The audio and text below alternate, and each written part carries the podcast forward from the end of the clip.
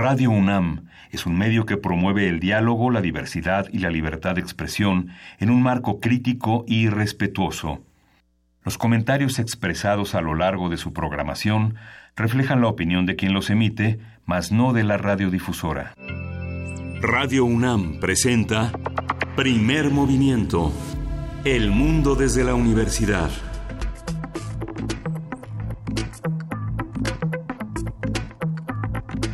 Buenos días, martes 11 de septiembre. Eh, son las 7, 7 de la mañana y estamos en primer movimiento en la cabina de Radio NAM. Juan Inés de esa, buenos días. Y Juana Inés de esa está buscando el micrófono. micrófonos menos el que tenía Es que ahora hay demasiados micrófonos. Hay muchos micrófonos y Ah, nos da bueno, mucho esta mesa gusto. es una araña de cabeza. Ay, luego les vamos a contar. ¿Cómo estás, jefa de información, Juana Inés de esa? Bien. Bien, es que no alcanzó. Ya, ahorita lo bajamos.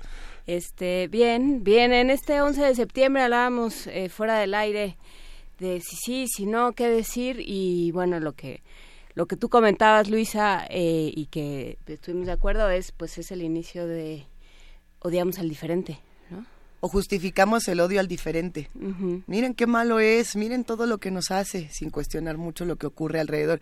Sí, bueno, algunos dirían que el 11 de septiembre es más importante, y esto se ha dividido desde las 5 de la mañana en redes sociales, eh, por lo que ocurrió hace 45 años en Chile con el golpe de Estado eh, a Salvador Allende, y, eh, y habría que preguntarnos si ahí no fue donde empezó, o si realmente es este 11 de septiembre que ocurre hace 10 17 18, 17 años, 17 años justamente de, de comenzar a odiar al migrante, al distinto eh, y sobre todo de, de empezar a tomar este tipo de medidas. Interesantísimo. Otro tipo de medidas se han tomado en nuestro país y arrancamos con unas noticias importantes. ¿Con qué, con qué de todo lo que tenemos en la mesa vamos a empezar esta mañana?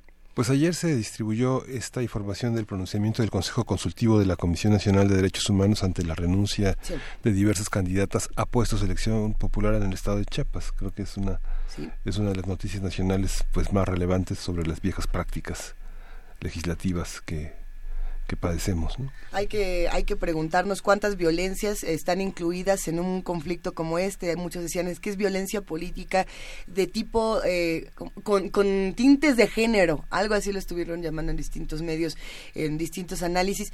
Y sí, bueno, está jugando la violencia política, está jugando la violencia de género, está jugando la violencia económica debido a que estas mujeres eh, abandonan estos cargos por por ejemplo, amenazas de que no se les van a otorgar recursos si ellas se quedan en el espacio en el que están. Eh, habrá que ver qué acompañamiento se le da a estas mujeres, porque si ellas renuncian, que es lo que está ocurriendo, pero se quedan otras mujeres, esas mujeres qué tipo de violencias van a vivir y, y cómo y cómo vamos a tener que, que darle seguimiento entre todos, Miguel Ángel, Juana Inés. Por supuesto, y bueno, otro tema que está presente también es el del Partido Verde, como no estuviste la semana pasada, Ay, sí, para platicar con, eh, con eh, ay, con ay, Asís, Alberto Asís. Alberto Asís. Nasif, que justamente eh, hablaba del Partido Verde y hablaba de cómo es uno de los partidos que seguimos manteniendo y que siguen ahí haciendo las cosas que han hecho, digamos, eh, dándole permisos a su gobernador, cambiándole la constitución y dejándosela a modo. Eh, y bueno, pues todo lo que eso va a implicar para, para el poder legislativo que ha dado mucho de qué hablar en los últimos días, porque bueno, pues están las alianzas, eh, está Morena con el enorme poder y la enorme mayoría que tiene, y bueno, pues todo eso suscita es. que las prácticas eh, viejas surjan frente a, a un discurso que las da por eliminadas. Entonces todo eso hay que planteárselo y hay que pen- hay que tener mucho cuidado de cómo nos vamos a plantear las nuevas, que en qué van a consistir las nuevas prácticas, ¿no? que sean que sean de transparencia, que sean de diálogo y que sea por supuesto con el interés de los ciudadanos antes que todo. Y justo a- hablando de esta crítica que se le hace a la transición por así decirlo. Eh, ayer se reunieron Andrés Manuel López Obrador y el rector de esta universidad, Enrique, el doctor Enrique Graue Vigers. ¿Qué dijeron en, los cortos 20 minutos que estuvieron reunidos? Habrá que, habrá que estudiarlo. Hoy justamente lo vamos a estar platicando a lo largo de este programa.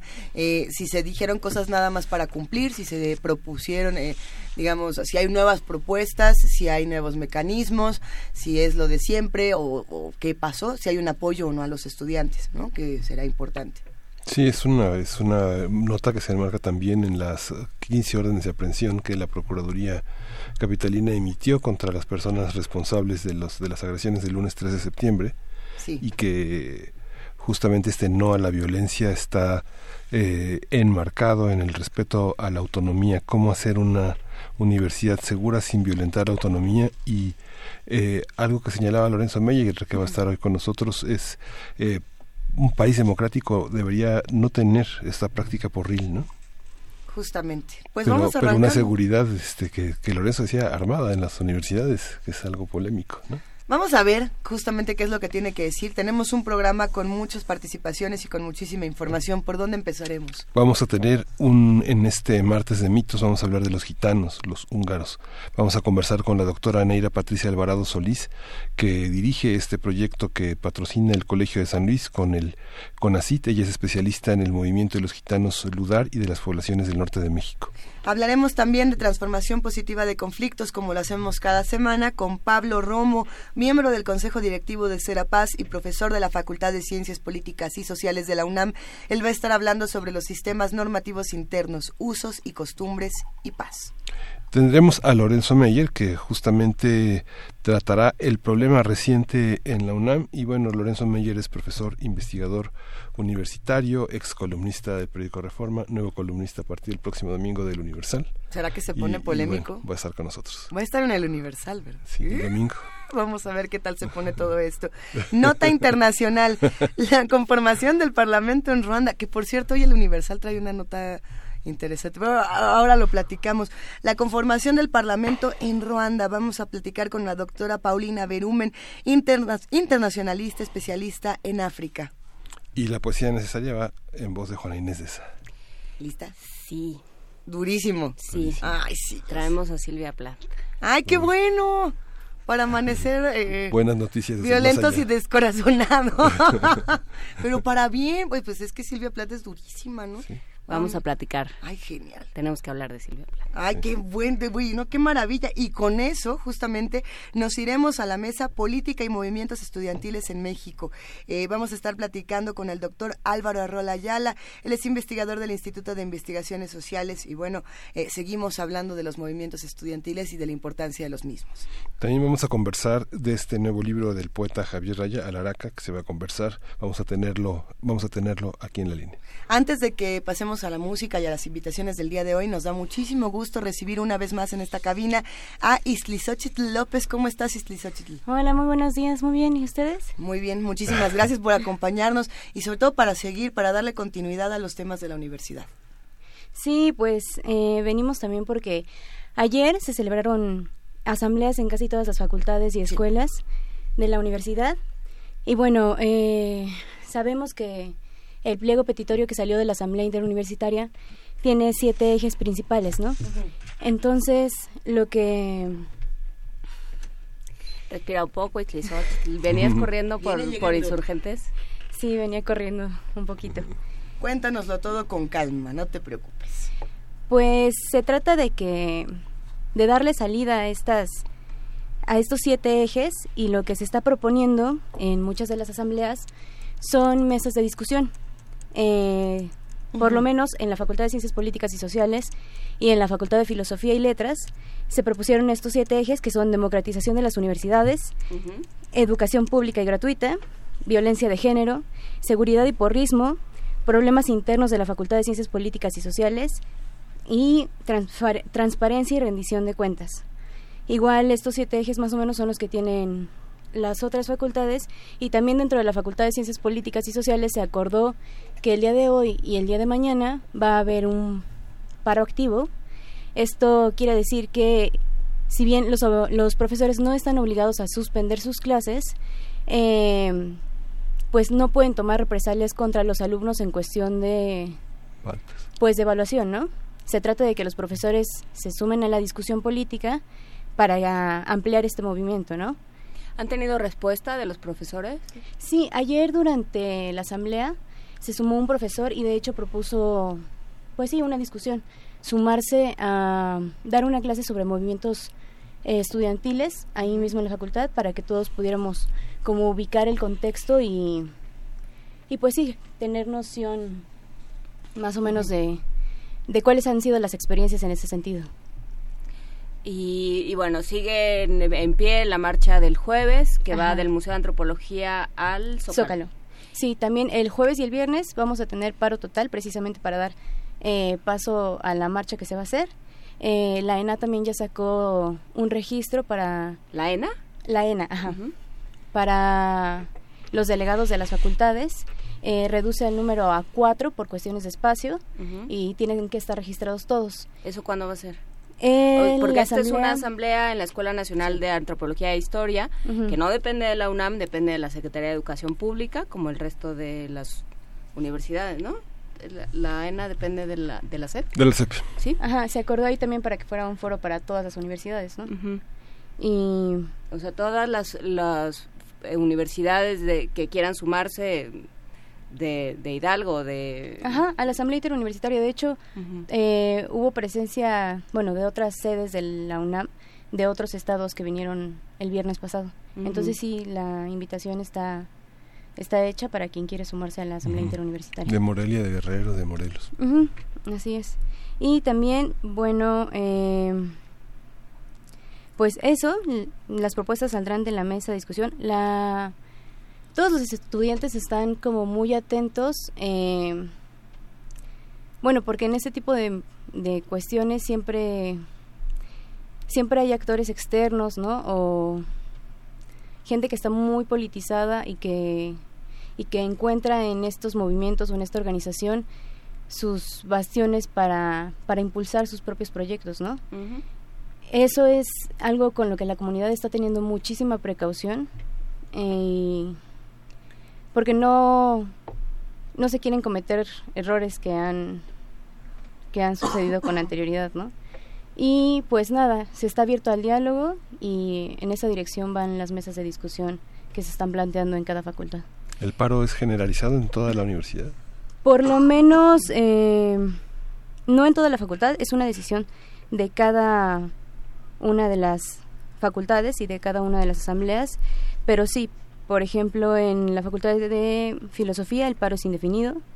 En la Facultad de Ciencias Políticas estamos entre esta modalidad de activo e indefinido. Hoy hay asamblea en Prepa 5 que sigue en paro, por ejemplo. CCH Escapuzalco también, por obvias razones, sigue en paro. Y, y bueno, varias escuelas también, también se suman a la lista pues hay que darle mucho seguimiento a lo que está ocurriendo, Islicio Chitl López, y te agradecemos muchísimo que lo hagas con nosotros. Eh, nos escuchamos a lo largo del programa si algo más ocurre, por lo pronto. Muchísimas gracias. Muchas gracias. Nosotros seguimos aquí, quédense con nosotros en primer movimiento, estamos empezando esta mañana a las 7 con 19 minutos y vamos con un poco de música, Miguel Ángel. Sí, vamos a escuchar de Ampersand Baquine.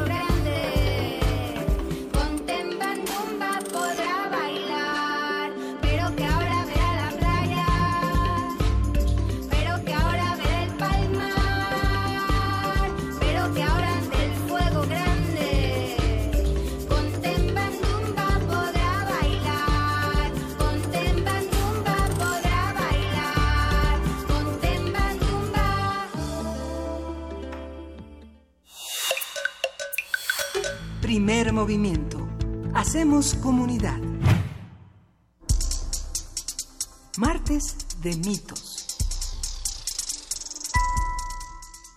Pueblo gitano, también denominado romaní y cíngaro, es una etnia originaria del subcontinente indio, una región geográfica actualmente dividida entre India, Pakistán, Bangladesh, Nepal y Bután. Aunque hoy en día se encuentran asentados principalmente en Europa, sobre todo en el territorio español, los gitanos han sido caracterizados por su nomadismo y su organización comunitaria. Sin embargo, su naturaleza migratoria, esto entre comillas, se ha debido fundamentalmente a las persecuciones de las que han sido objeto a lo largo de los años sabe que la lengua gitana es el romaní, un idioma indoeuropeo surgido del sánscrito, aunque la mayoría de los gitanos del mundo habla la lengua del territorio que habita. La comunidad gitana ha estado siempre rodeada de mitos, diversas teorías y especulaciones por las cuales ha sufrido incomprensión e intolerancia, que se han traducido además en distintos actos de discriminación, persecuciones y castigos. Vamos a conversar sobre lo que se ha construido alrededor de los gitanos, qué es cierto, qué no, por qué se les ha perseguido y qué se dice de ellos. Para ello está la doctora Neira Patricia Alvarado Solís, ella es profesora investigadora del Colegio de San Luis, es especialista en el movimiento de los gitanos Ludar y de las poblaciones del norte de México. Ella es responsable del proyecto internacional Gitanos de México, configuraciones sociales, procesos de inmersión, transformación y dispersión, financiado por Ciencia Básica del CONACIT. Buenos días, doctora Alvarado. Buenos días y gracias por la invitación. Muchísimas gracias por tomarnos la llamada y justo para hablar eh, de estas otras comunidades que han sido caricaturizadas, que han sido discriminadas a lo largo de los años. Eh, ¿Quiénes fueron y quiénes son los gitanos? Bueno, es una población, como bien en su introducción lo mencionan, que eh, sale de la India y efectivamente en diferentes rutas y oleadas migratorias llega a diferentes países de Europa y posteriormente llega al continente americano. Eh, las poblaciones que habitan en, México, por ejemplo, eh, las actuales con las cuales yo investigo llegan en el siglo XIX, fines del XIX, principios del XX, pero eh, hay población muy, muy diversa que llega en diferentes momentos al país a través de embarcaciones o bien a través de países de América del Sur o de Estados Unidos también. Entonces, bueno, es una población que se caracteriza por su movilidad y, y bueno, eh, el hecho de que las poblaciones sedentarias también eh, ocasionan cierto, cierta desconfianza, ¿no? Una población que no tiene un domicilio fijo, que se dedica a, a las artes de la calle, eh, que hace bailar osos, changos, eh, pues todo este misticismo también que, que lo rodea de la libertad, ¿no? Estereotipos positivos como negativos se han generado a lo largo del tiempo. Pero es, es cierto esto de la libertad, porque justamente eh, la, llegamos a la conclusión de hablar de este tema o decidimos hablar de este tema por un comentario que, al, eh, que escuchamos aquí de que eh, somos libres porque somos tomamos de los gitanos la libertad. ¿Es libertad? ¿El nomadismo se entiende como tal? ¿Cómo, cómo entienden ellos eh, su, esta condición nómada, este no estar arraigados? ¿A qué están arraigados los gitanos? Bueno, eh, esencialmente eh, a la familia, las relaciones de parentesco. Siempre para cualquier población que se encuentra en el mundo, las investigaciones que se han hecho sobre ellos en antropología han demostrado que el estar juntos es una condición ¿sí? En la movilidad, se reproducen en la movilidad. El término nomadismo también está lleno de, de estereotipos, ¿sí? Como el de la libertad. O sea, yo lo mencionaba porque alrededor de esta población se han generado eh, estereotipos tanto positivos como negativos.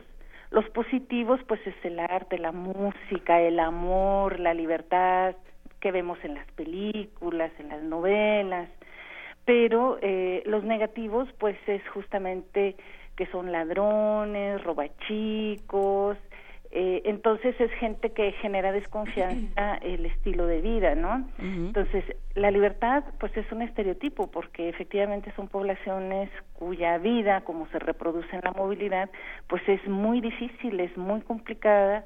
Eh, no es sencillo vivir así, ¿no? Y, y bueno, sobre todo eh, las poblaciones con las que yo trabajo aquí en México, Ludar, que vienen, hablan un rumano arcaico, no todos hablan romanés, Eh, cada población se caracteriza también por eh, los procesos de inmersión que viven en el país en donde se encuentran asentados. Entonces, la población rom de, de la periferia parisina, por ejemplo, presenta ciertas características que no encontramos entre los rom que habitan en la Ciudad de México o en Guadalajara, por ejemplo, pero siguen siendo rom. Este, la familia, por ejemplo, los, los rasgos parentales, pues se caracterizan por una entidad que se conoce como Bitsa, y, y, sus características son diferentes también, aunque tengan el mismo término y ambas poblaciones hablen el romanés, por ejemplo. ¿Cómo construyen entonces su identidad eh, estas distintas comunidades? No es lo mismo, como, como bien lo, lo explicaba doctora, los gitanos que viven en la Ciudad de México que los que viven en Guadalajara, que los que viven en España o en Argentina. Eh, ¿qué, qué, qué, toman o cómo, cómo reinventan estas identidades? Bueno, es muy interesante tu pregunta porque justamente eh, las interacciones que tienen, las relaciones que tienen con la población dominante son muy intensas.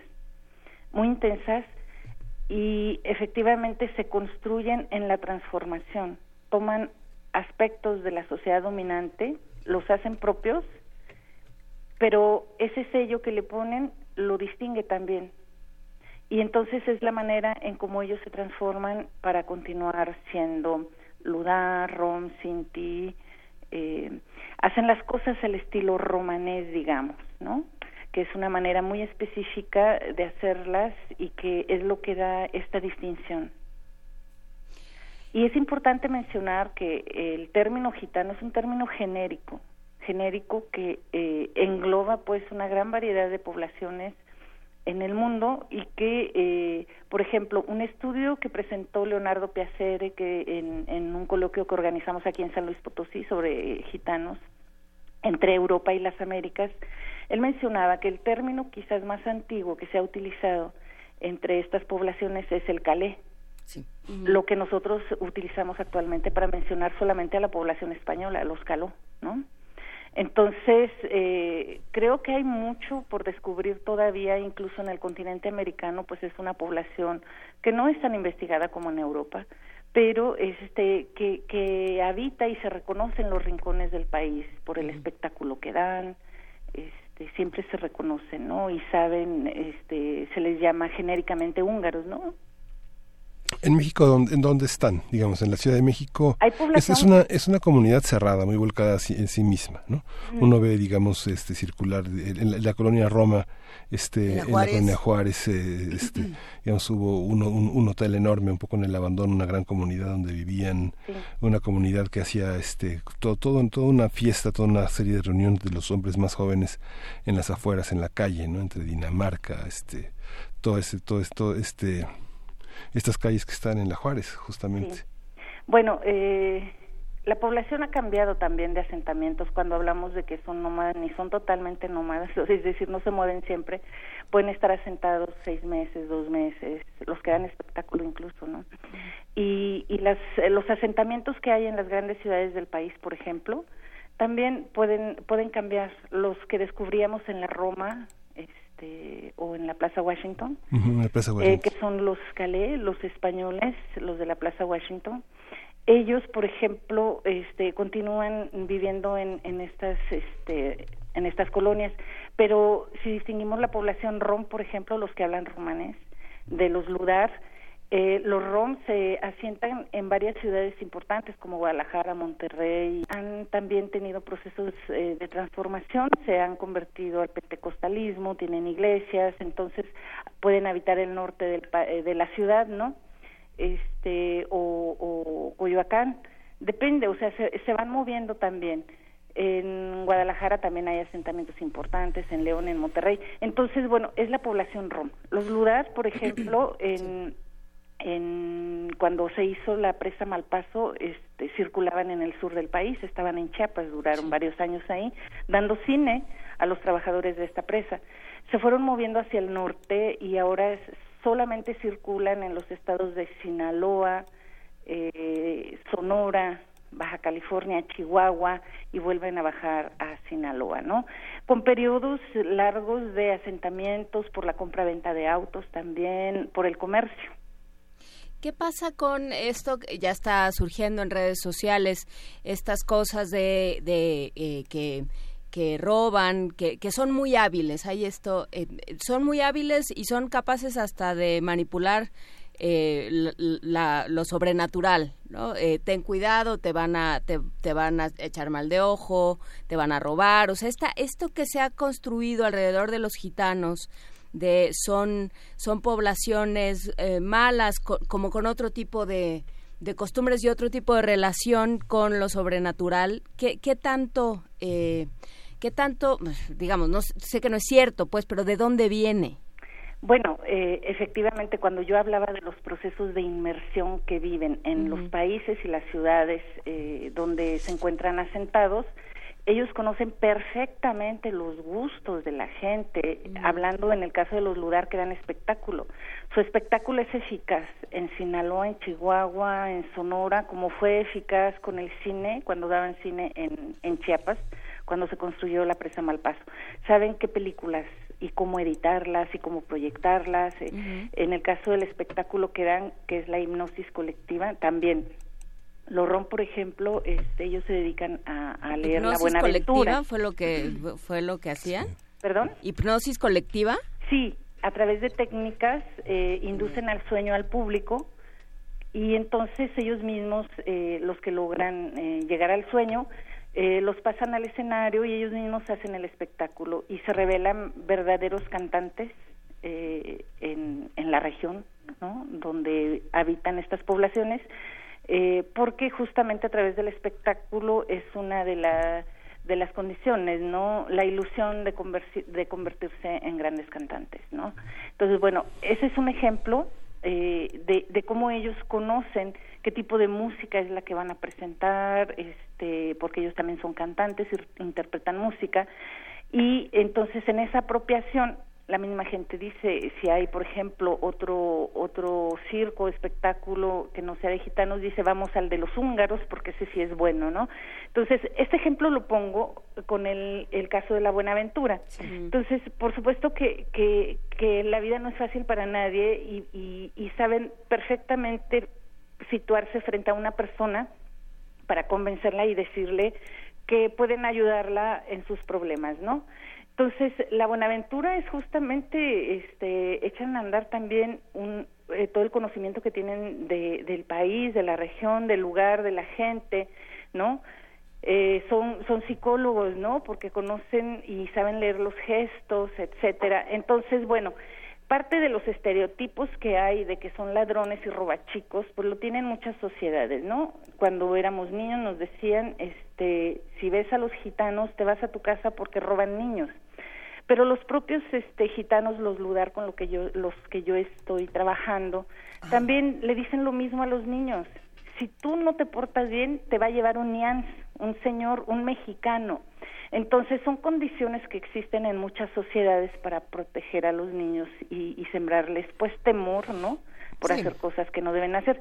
Pero este justamente en el caso de los gitanos pues es un estereotipo que se ha generado no de que son robachicos y entonces eh, hay que proteger a los niños, ¿no? Ahora bien, doctora, lo que toca y es importante, los estereotipos son la base de los discursos de odio. Eh, claro. Justamente así lo establece la Comisión Europea contra el Racismo y la Intolerancia, la ECRI, eh, que tiene esta justamente esta recomendación número 13, donde habla de la forma en la que se discrimina a los gitanos, se le llama antigitanismo. Y, y sería interesante justamente abordar cómo desde este estereotipo se discrimina a toda la comunidad gitana y, y bueno, por ahí también eh, dentro del antigitanismo ya hay antigitanismo de género, antigitanismo infantil, antigitanismo eh, juvenil, etcétera.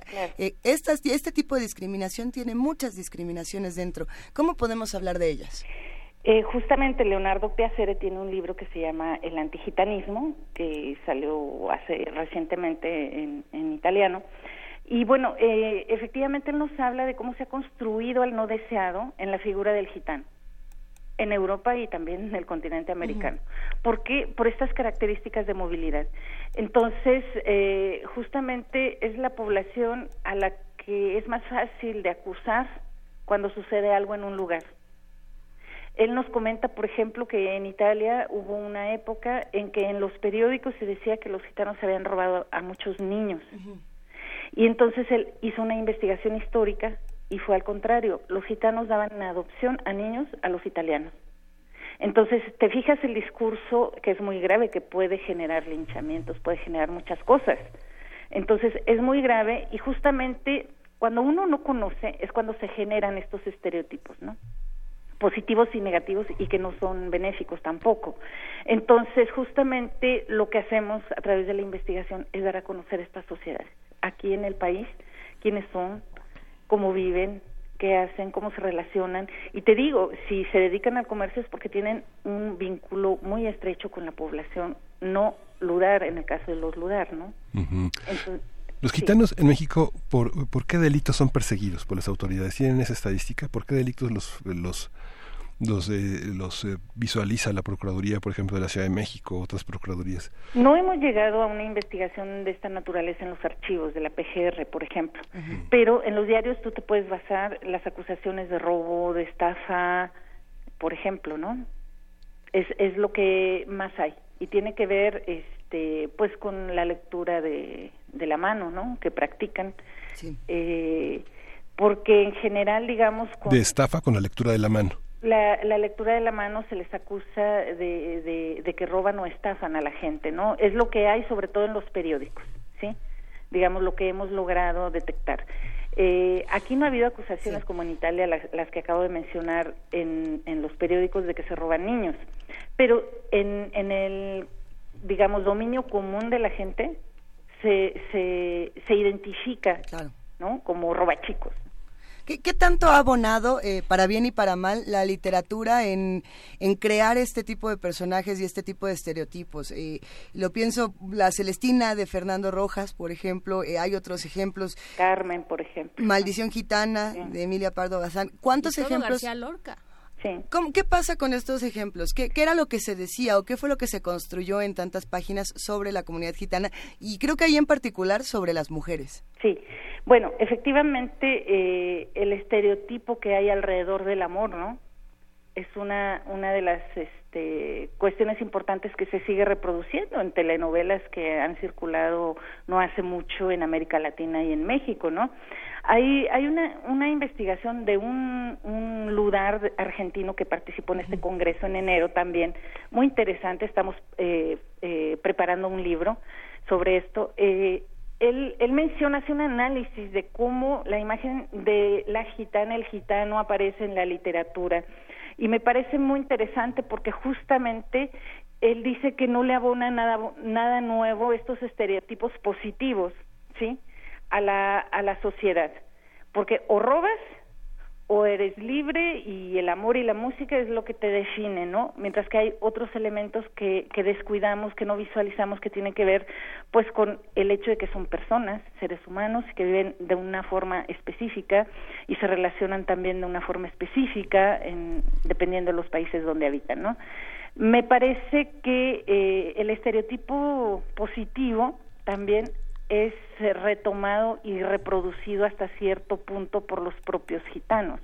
Yo hice un análisis del circo romanés en París de una familia que da este espectáculo con el espectáculo que dan las familias con las que yo convivo aquí en México.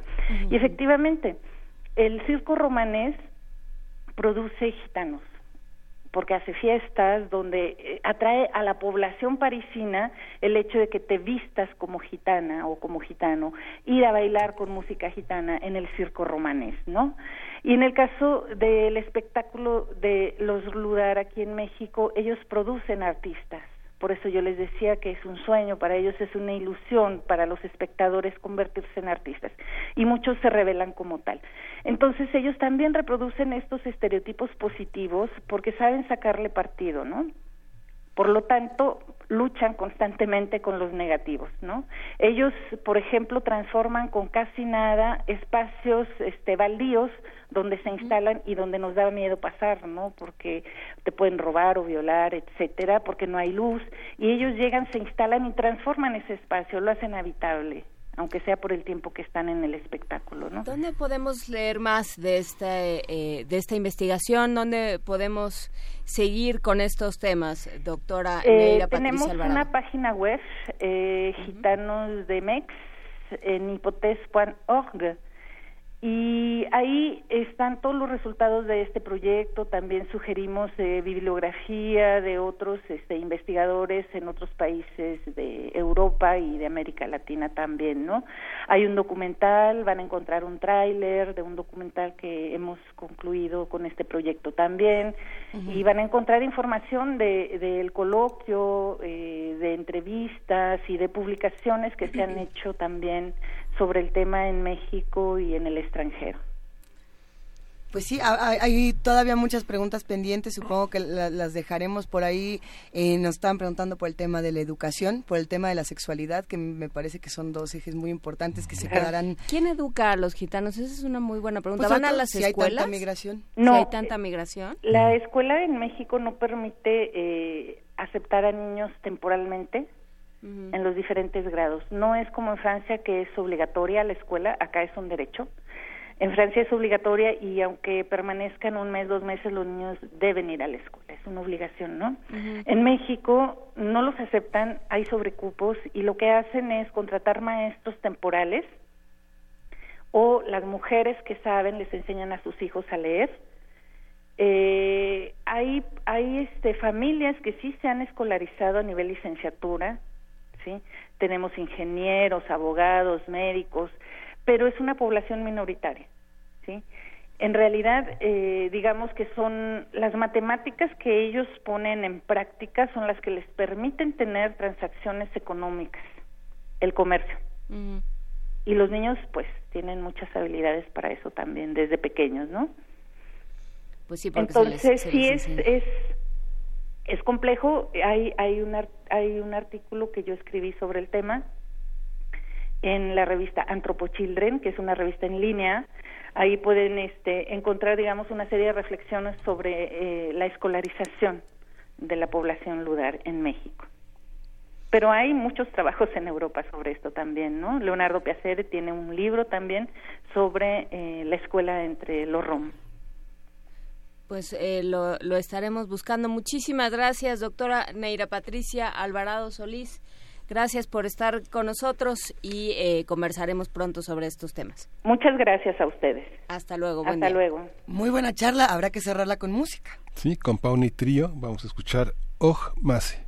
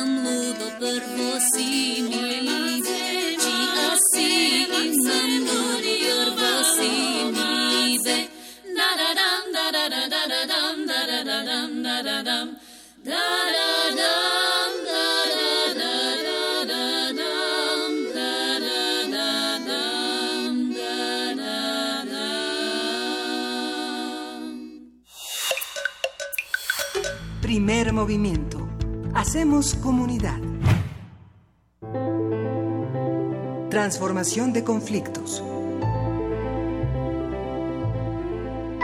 Querido Pablo Romo, muy buenos días, ¿cómo estás? ¿Qué tal? Qué gusto, ¿cómo están? Un gusto escucharte como cada semana, te queremos y te abrazamos donde sea que estés, pero cuéntanos cómo hablamos de sistemas normativos internos, usos y costumbres y paz. Mira, yo creo que es importante ver esto de que se ha popularizado mucho de la expresión de usos y costumbres. En realidad, el término más adecuado sería los usos normativos internos que de los pueblos eh, indígenas. Eh, yo creo que eh, son poco conocidos, a pesar de que eh, tenemos, digamos, unos 30 años discutiendo en torno de ellos, y sin embargo, este, son poco conocidos y mucho menos poco reconocidos.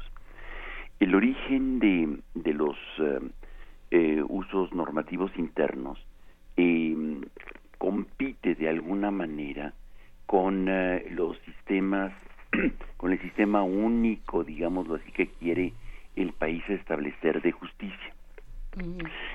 Eh, a ver, yo creo que es importante hacer una, una, y, y, una acotación previa.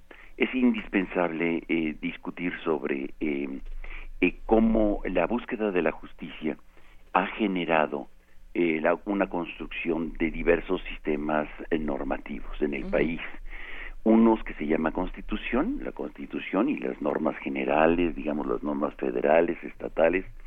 Sin embargo, cuando eh, las comunidades por su aislamiento o por su cohesión, por sus relaciones internas, están eh, eh, eh, tienen una interacción em, lejana a los sistemas de justicia y particularmente en México no es de extrañar frente a eh, la gran impunidad y la falta de credibilidad y de confianza de los sistemas de justicia, se van construyendo y se van articulando sistemas de justicia internos en las comunidades particularmente indígenas, pero también campesinas y afrodescendientes, uh -huh. en donde este frente a la violencia van eh, generando sus propias articulaciones, sus propias expresiones de justicia. Esto manifiesta de alguna manera una, eh, una autonomía frente al, al sistema normativo del país que genera a veces tensiones, como es el caso que hemos visto nosotros en la montaña de Guerrero con eh, la CRAC o con las policías comunitarias, en donde frente a la ineficiencia, la ineficacia o la complicidad con el crimen de otras autoridades, la autoorganización este, va a generar un, unas propias expresiones de justicia. No siempre en todos los lugares en donde tenemos este tipo de expresiones de justicia son afortunadas. Desgraciadamente, en muchas ocasiones se, se, eh, se eh, crean situaciones de gran tensión y acumulan, eh, se expresan situaciones de, de violencia aún mayor. ¿Cómo detener estas espirales de violencia? Solamente en las expresiones de las asambleas comunitarias pueden ayudar este, a serenar un poco a veces los ánimos de venganza, los ánimos de linchamiento, como el caso, los casos que hemos visto en los últimos meses en algunas comunidades exasperadas, muchas comunidades eh, llegan a, a, a, decir no va, van a liberarlos muy pronto a estas personas. Entonces, nosotros tenemos que hacer justicia por nuestra propia mano. A eso no se le llama justicia, a eso no se le llama sistemas normativos internos, más bien se llama un hartazgo y una incapacidad de, procesar los conflictos de una manera mucho más eh, adecuada. Yo creo que eh, estamos eh, en el país delante de una gran posibilidad, justamente en este momento, que quizá está trillado ya, pero de alguna manera vamos a aceptarlo como un momento de transición para repensar e incorporar de una manera mucho más creativa los sistemas eh, normativos de las propias comunidades y, este rechazar este tipo de acciones de discriminación y de violencia eh, política, cultural eh, como las que vemos constantemente. El asunto de las Juanitas o de las Manuelitas que vemos en Chiapas eh, debería de detenerse inmediatamente y el Instituto eh, Electoral en Chiapas debería de, este, de, de hacer una investigación de por qué está sucediendo esto y no permitirlo. Porque esto consolida los sistemas patriarcales, por más que haya este, esta voluntad de cambio y de transformación. Eh, y, creo que es eh, fundamental este, que, que, se haga algo ejemplar en el caso, particularmente para Chiapas.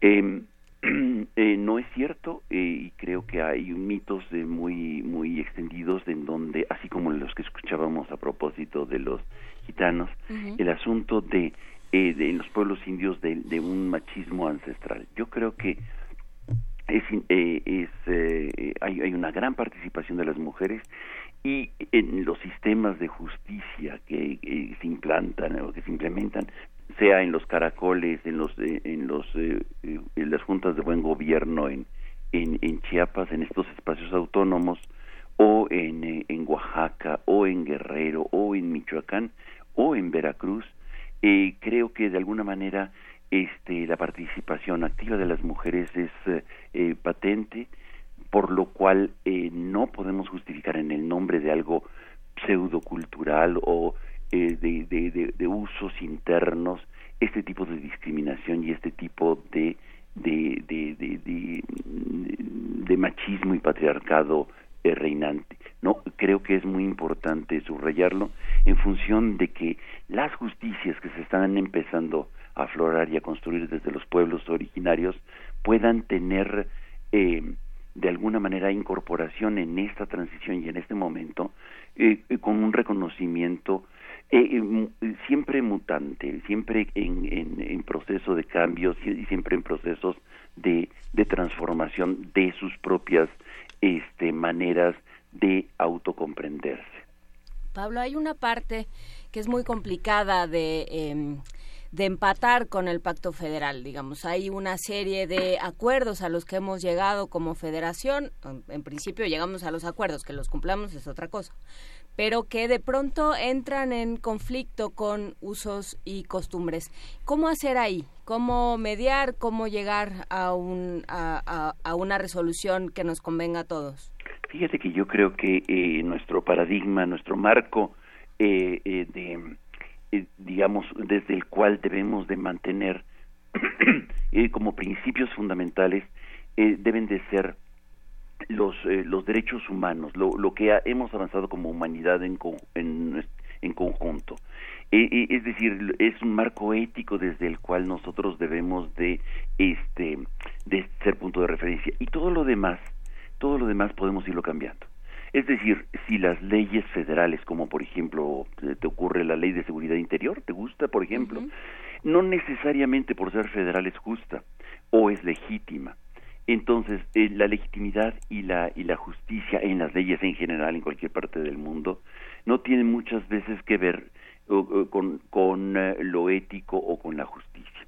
Y yo creo que este, hay que estudiar esos casos que dices y hay que ver cuáles son eh, en qué momento se pueden empatar, en qué momento este, eh, están en contradicción para armonizarlos. Se llama es un proceso de armonización, que es un trabajo importante, es un trabajo de discusión eh, eh, con los sujetos que van a adoptar las leyes. Y que requiere legitimidad de quien, de quien vaya a negociar. Efectivamente. esa es la parte complicada. Por un lado, la, este, y por otra parte, que la comunidad lo acepte.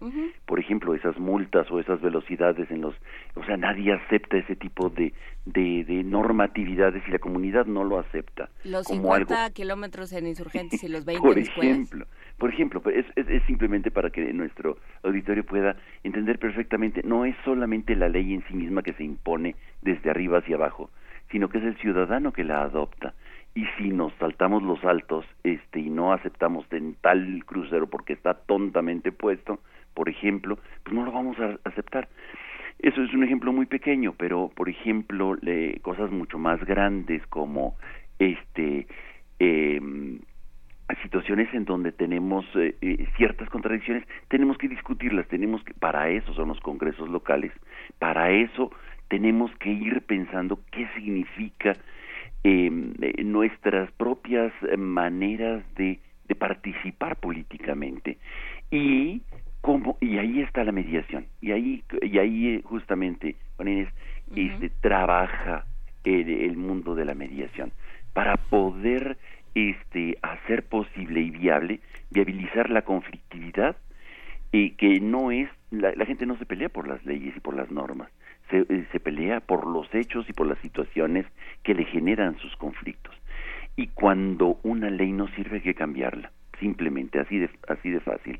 Y cuando un uso o una costumbre está violentando eh, este marco ético de derechos humanos o que está violentando este una relación vital por más que sea este así se acostumbra no lavar los baños en los SHs este se tiene que cambiar se tiene que generar este eh, un cambio radical de esas cosas punto por más que se puedan invocar eh, eh, ¿Cómo hacerlo? Ciertamente en una discusión, ciertamente eh, evidenciando lo absurdo que puede ser una ley, una norma o un uso o una costumbre.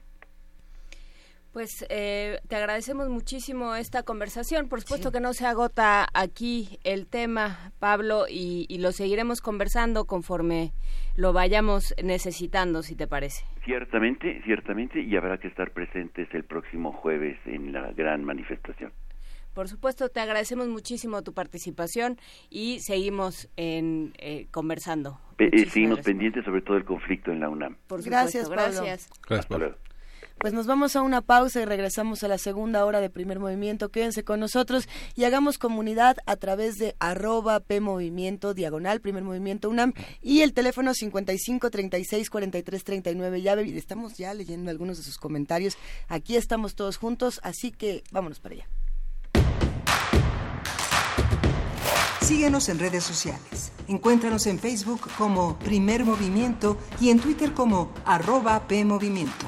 Hagamos comunidad.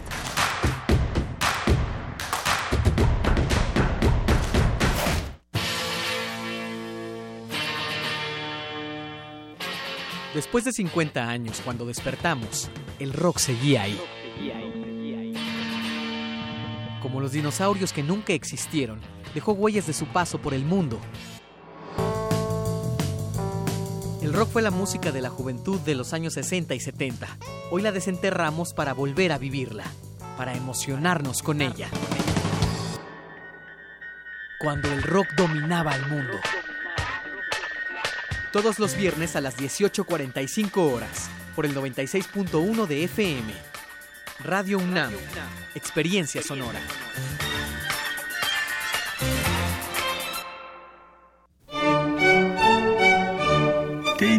Tenemos la fusión exquisita para ti. Dos esencias finamente mezcladas que al entrar en contacto con tu ser te harán bailar.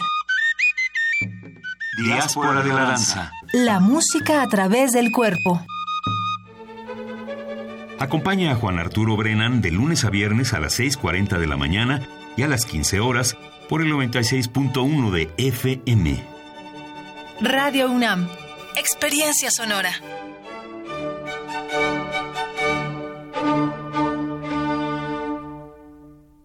¿De qué color eres?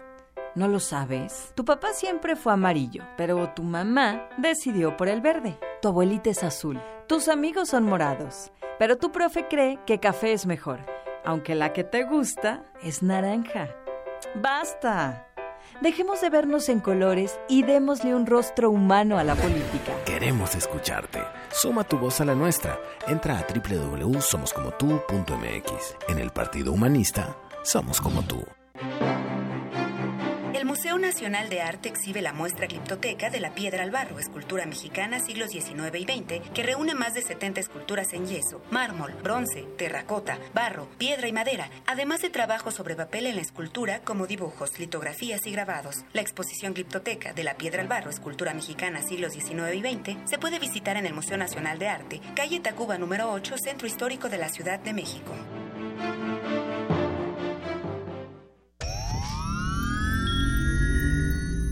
Tienes las ideas, tienes el talento, tienes la disposición, pero te faltan los medios. ¿Has tocado las puertas suficientes? ¿Has buscado las puertas suficientes? Siempre habrá alguien dispuesto a premiar tu iniciativa y trabajo duro. ¿Buscas una beca? ¿Un premio nacional o internacional? ¿Un financiamiento? Solo necesitas la orientación correcta. Bécame mucho. Toga y birrete para economías en decadencia. Jueves. 20:45 horas por el 96.1 de FM. Radio UNAM.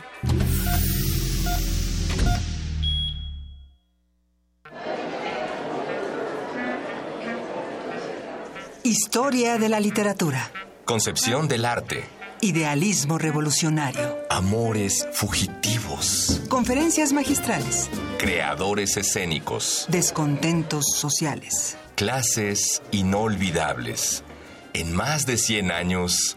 ¿Cuántos recuerdos no han circulado por los pasillos de la Facultad de Filosofía y Letras? Eureka. Un programa con Filo, Sofía y Letras. Escúchalo todos los lunes a las 16 horas por el 96.1 de FM. Radio UNAM. Experiencia sonora. Que podamos levantar las palabras de los libros sin que lleguen a la boca, que se digan todas con el cuerpo. Los martes de danza de Radio UNAM y el colectivo FISIS, Danza y Artes Escénicas, te invitan a disfrutar de uno de los clásicos de la literatura contemporánea en una adaptación coreopoética. Lils, coreopoética basada en La insoportable levedad del ser de Milán Kundera. Todos los martes de septiembre a las 20 horas en la sala Julián Carrillo de Radio UNAM. Adolfo Prieto 133, Colonia del Valle, cerca del Metrobús Amores. La entrada es libre. Liberación sexual, situaciones efímeras e infidelidad. La vida de la pareja. Radio UNAM. Experiencia, Experiencia sonora.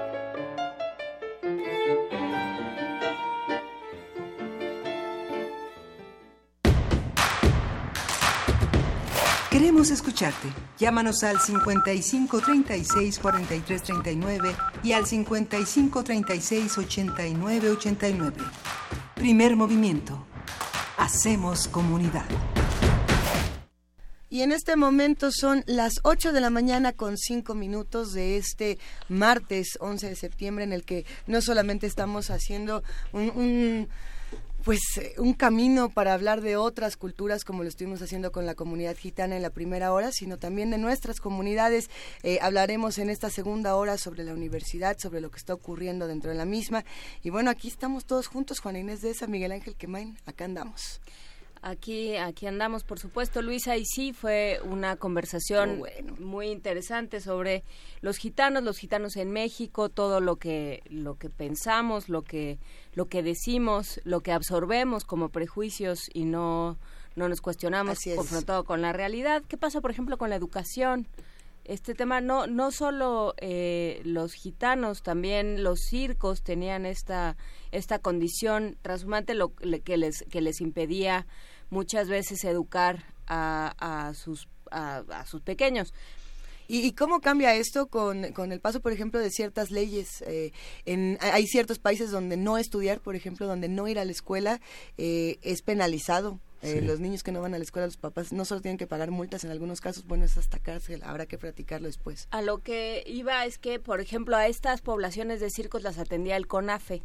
Este, el CONAFE este grupo que, bueno, este, este organismo que depende de la SEP y que... Sí, acabo de descubrir. Mi pluma, no, no la rompí, acabo de descubrir que tiene un plumón en la parte trasera que es verde fluorescente. Qué cosa. Otro día lo vemos. A ver. Pero bueno, tiene, es un organismo de la Secretaría de Educación que lo que qué bueno que ya no estamos en tele.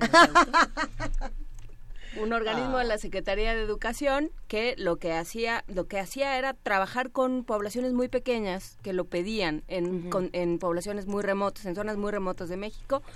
Si tenías a me parece que 40 alumnos ya podían hacer un grupo de CONAFE.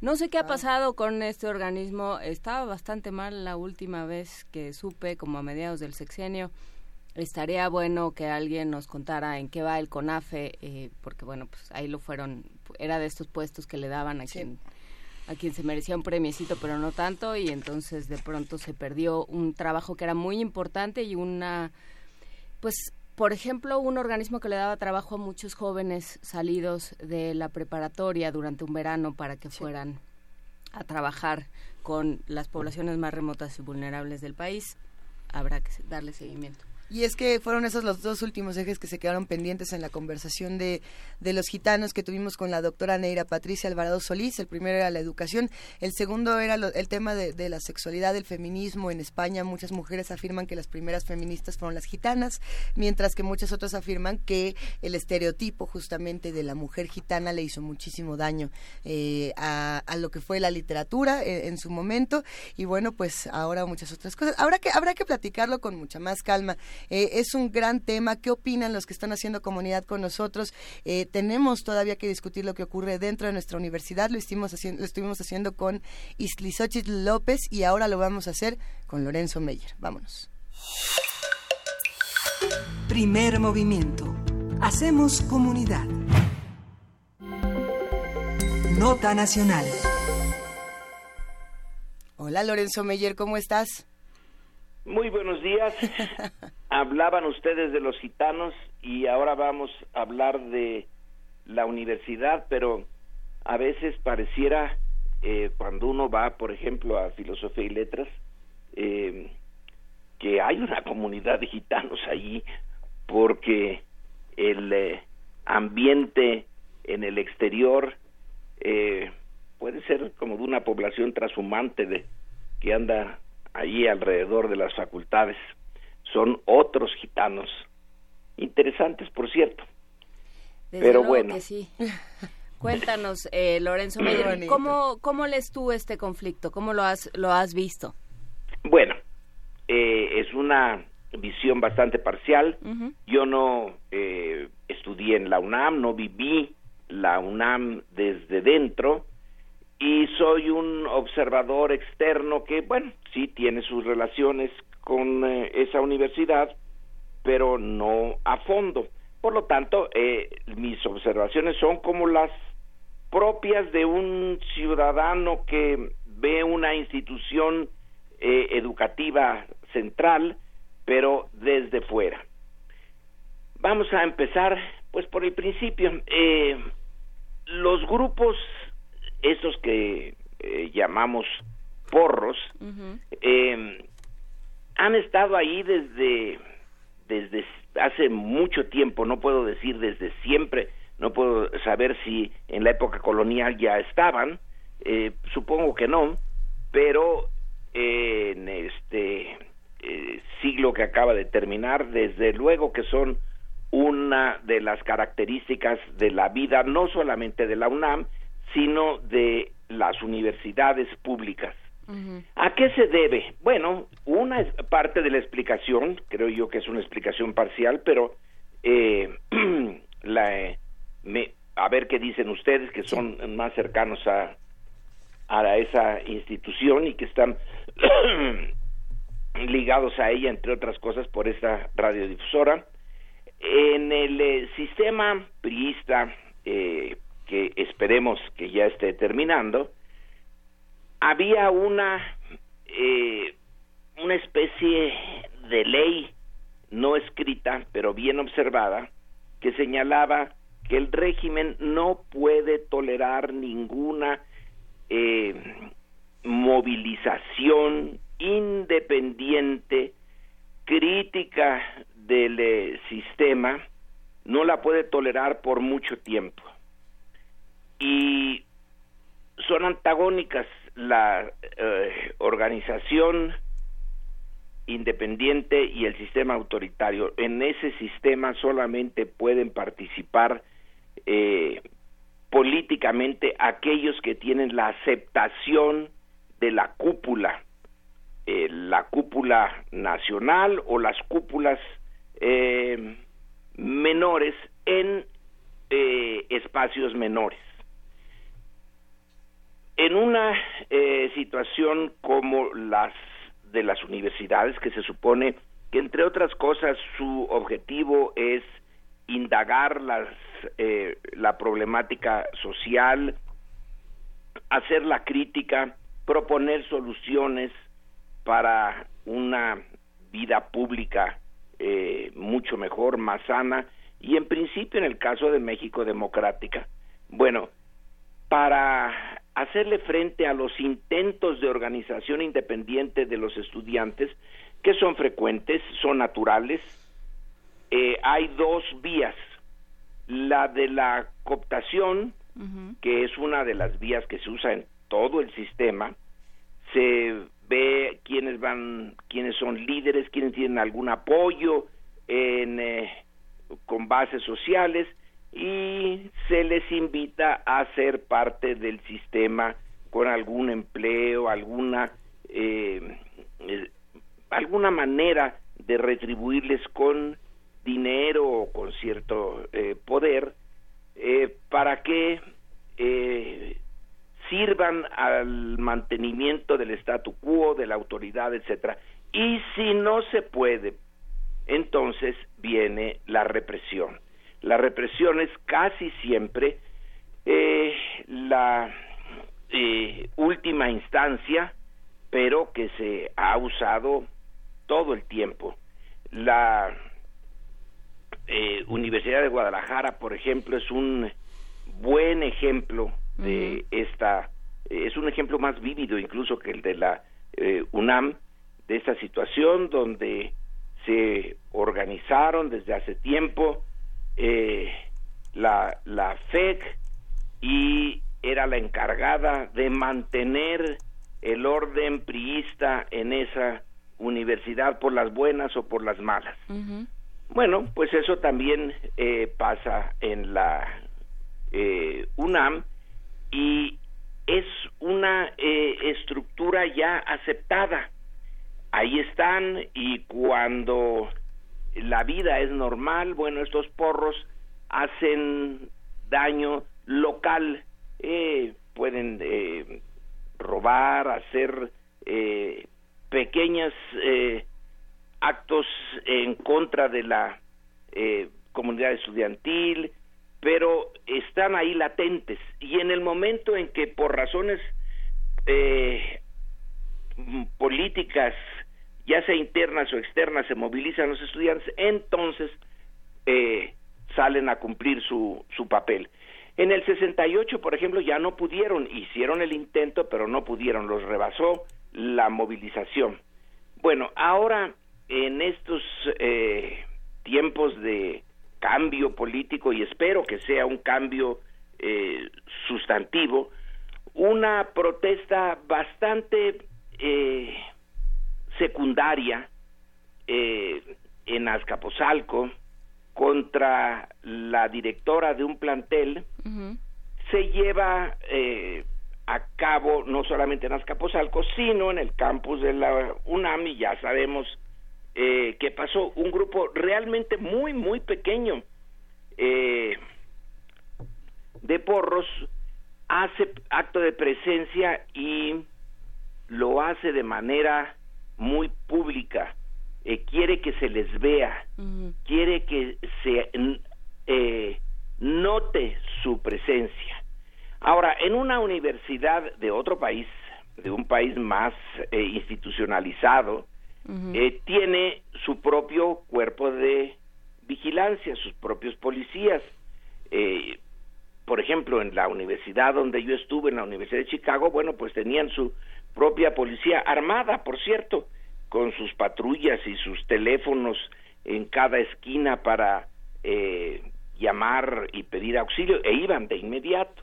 Y sí mantenían una cierta tranquilidad en una universidad que está rodeada por un gran gueto y que eh, pues con frecuencia se presentaban eh, bueno no con mucha frecuencia pero se presentaban actos de de robo cosas parecidas.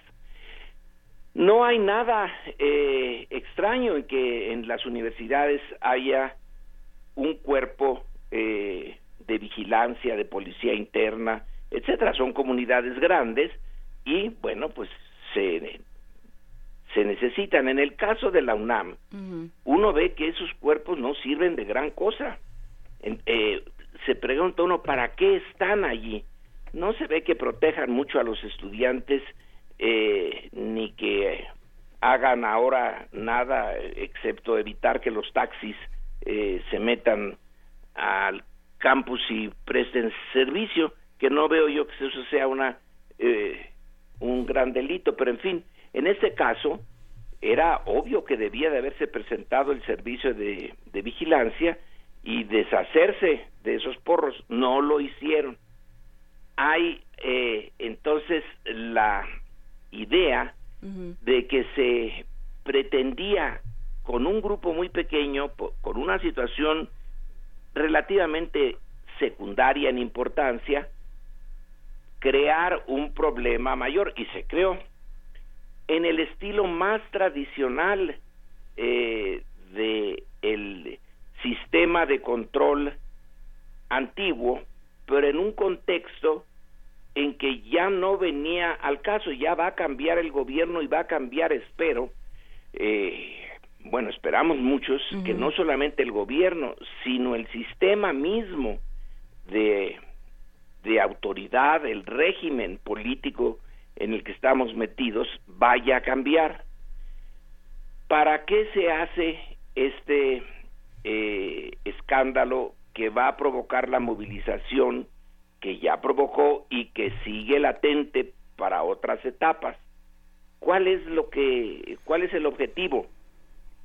Realmente se crea el problema, se hace una gran concentración, puede ser que vengan más y puede ser que se vayan eh, añadiendo temas eh, que están latentes ahí y que en esos momentos se pueden eh, acumular en un pliego petitorio de mucho fondo y hacer que la UNAM esté movilizada. El nuevo sistema, eh, eso es lo que yo espero, no le teme a las movilizaciones. El antiguo sistema sí era parte de su esencia impedirlas, porque o seguía el sistema o había las movilizaciones independientes y de demandas. Bueno, en este nuevo, yo supongo que incluso algunas movilizaciones pueden venirle muy bien para hacerle eh, frente a los intereses creados. Hay que desmantelar un montón de cosas. Eh, quien pretendió hacerla eh, y logró la movilización, ¿qué es lo que busca en el eh, largo plazo? Impedir el cambio, pues eso ya es muy tarde, ya no hay razones para hacerlo. Crearle un problema a Andrés Manuel López Obrador y al nuevo gobierno eh, sería un problema relativamente pequeño. Ya no pueden descarrilar ese ese cambio en el eh, pasado en otras coyunturas podría tener efectos pero en ese pareciera esa es una interpretación mía y puede ser que esté parcialmente, totalmente equivocada o que sea eh, válida. Son como estertores de una forma antigua que no sabe cómo eh, participar en, eh, en política excepto de esta manera. Y esta manera ya no es funcional en otras condiciones. Vaya que si sirvieron en esta universidad, en universidades de los estados para desmovilizar, eh, reinstalar la calma autoritaria en las universidades. Pero aquí eh, no veo yo cuál sea el objetivo. También en el pasado, esas organizaciones pues respondían al rector. Quizá el rector eh, directamente no iba y veía a los organizadores de los porros y les daba instrucciones, tenían la cadena de mando, pero el rector estaba finalmente en uno de los extremos de esta cadena. Ahora yo no veo que a Graue le, eh, le convenga eh, agitar su propia eh, universidad. Sí veo que es ha sido bastante laxo en mantener los sistemas antiguos y este sistema de vigilancia que, que, no sirve, que es disfuncional.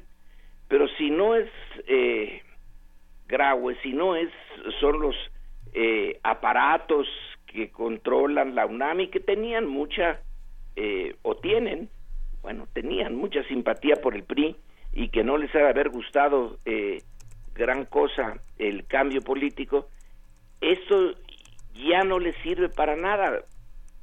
Quizá lo que eh, lo lógico sería negociar con el nuevo eh, gobierno y con el nuevo sistema. Entonces, eh, las especulaciones pues son grupos ligados al PRD, grupos ligados al PRI, supongamos que así sea. ¿Para qué les sirven? De eso el PRI va a poder empezar a recuperar terreno lo veo en chino. Eh, el PRD, pues tampoco. Entonces, eh, también debe de caber en las posibilidades de explicación la estupidez, que es un factor eh, siempre presente en toda la todas las tramas políticas.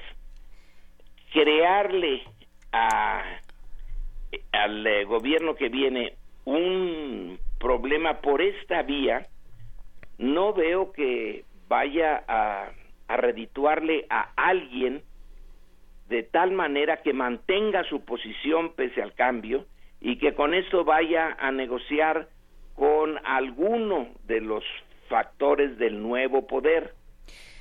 Hay un punto, eh, eh Lorenzo, creo que eh, estoy, creo que todos estamos más o menos eh, en la misma sintonía que tú. Sin embargo, yo sí querría obviamente estamos hablando de lo que sucedió el lunes pasado y de las y de los ataques por parte de estos grupos que se han denominado porros y que todavía falta por averiguar quién está detrás de ellos, porque bueno, no, eh, no actúan solos, están muy organizados, se conoce todo esto que has mencionado ya. Pero, eh, pero hay una parte que sí es de, eh, y que tiene que ver con lo que decías al principio de tu intervención, que los estudiantes se, se organizan y se y, y, se manifiestan de manera natural, ¿no? Y en este caso hay, hay causas eh, válidas, muy válidas, pensando en la inseguridad que se vive en el campus, pensando en justamente un sistema de vigilancia que lleva muchas décadas rebasado, que no acaba de funcionar de manera orgánica y, bien articulada con, con los estudiantes, con la comunidad que habita en Ciudad Universitaria y, por supuesto, los campus que están los campi que están distribuidos por, eh, por la República. Todo esto hay, o sea, digamos, hay un sustrato que es eh, válido y que es atendible y que como comunidad universitaria y como país, porque la UNAM es parte muy importante del país, se tiene que discutir. Pero, pero sí, el, los ataques eh, violentos y, salvajes a los estudiantes son otro tema. claro, eh, vamos por uno de los puntos. Son grupos organizados. Bueno, eso lo debe de saber el rector desde antes de entrar a la rectoría. Lo deben de saber todos los que son parte de la estructura de poder de la UNAM. Eh, yo creo que en una plática más o menos eh, franca, cualquiera de ellos puede decir en Azcapotzalco es eh, fulano de tal que tiene 30 o 40 o 50 jóvenes allí eh, organizados y a su servicio. Cuando decimos alguna mano mueve esto, pues ya eh, las propias autoridades de la UNAM deben de saberlo. Entonces, eso no es un misterio. Ahora, que los estudiantes tienen razones para estar descontentos, Sí, pero entonces casi podríamos llevar a esta discusión a una conclusión lógica. alguien de los propios estudiantes organiza eso porque no les han hecho caso y entonces ahora sí les van a hacer caso, que creo que no no eh, no va por ahí. No, no, yo tienen creo que tienen sus eh, razones, pero las pueden expresar y se pueden organizar sin necesidad de que alguien vea perforado el riñón y esté a punto de morir como sucedió ese día. Iba a ocurrir uno o dos asesinatos, pudieron haber ocurrido en medio de el campus y a plena luz del día. Eh, el eh, digamos que el volado que se echaron los que organizaron esto es eh, de, de gran dimensión para ellos. ¿A quién le puede interesar lanzar a uno de estos? Porque son fueron muy pocos. En realidad no cuesta gran cosa lle- llenar un autobús y llevarlos a que deshagan una manifestación muy justa en eh, medio del campus de la universidad, sobre todo sabiendo que el grupo de vigilancia no va a hacer nada. No, no es el desembarco en Normandía, es algo eh, relativamente eh, simple. Por eso también digo que puede entrar la, la estupidez, creer que se puede negociar como antes, cuando la sociedad mexicana está cambiando, la opinión pública ya no es la de antes y viene un gobierno que eh, va a tener, espero yo por fuerza, códigos diferentes para las eh, negociaciones. Eh, no hay una... Las consecuencias ya las vimos, sí puede ser que sigan creciendo y en cierto sentido espero que crezcan.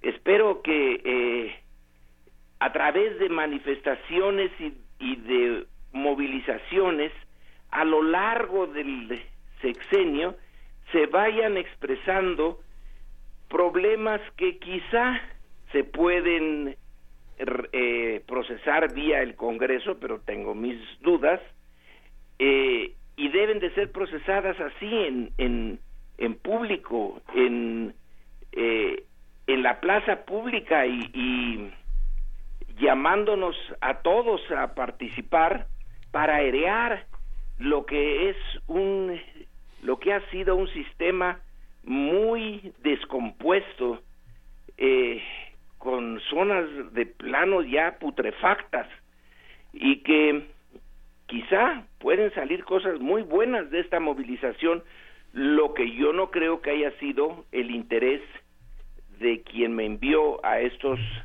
eh, porros jóvenes a iniciar, a encender la mecha. Eh, ¿Qué querían con esa eh, mecha? Quién sabe, pero ahora sería interesante usar el, eh, la movilización para algo positivo. No hay seguridad dentro de la UNAM eh, y dentro de muchas otras universidades.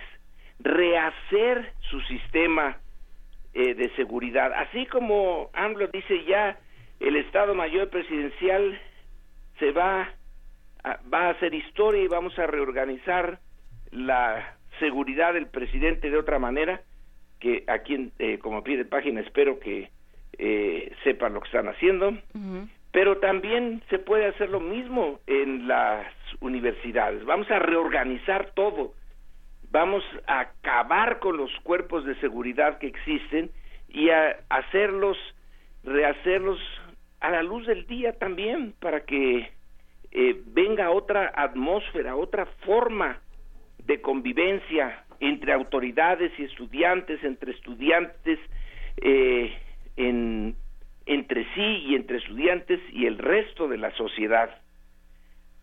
Eh, es una eh, posibilidad de sacar algo bueno de esta eh, de este incidente que pareciera ser como parte de esa herencia que todavía va a estar actuando entre nosotros, no va a ser nada más la UNAM, sino un montón de situaciones en donde los intereses creados del pasado van a seguir actuando pues como los como sabían actuar entonces. No tienen otra vía o no saben o no quieren usar otra vía. Eh, el eh, pequeño misterio de quién los mandó a lo mejor se se aclara pero eh, lo interesante sería aprovechar esto para una exposición completa del sistema de vigilancia y de seguridad en la UNAM y en las otras universidades públicas que no ha servido de gran cosa y que tienen muchísima razón los estudiantes y los profesores, todos los que vamos a la UNAM por una razón o por otra, eh, tenemos eh, siempre un cierto temorcillo de lo que pueda eh, pasar ahí y de ese eh, caos aparente pero muy bien organizado que, que tiene la vida en, en común de la universidad. Bueno que sea un tanto eh,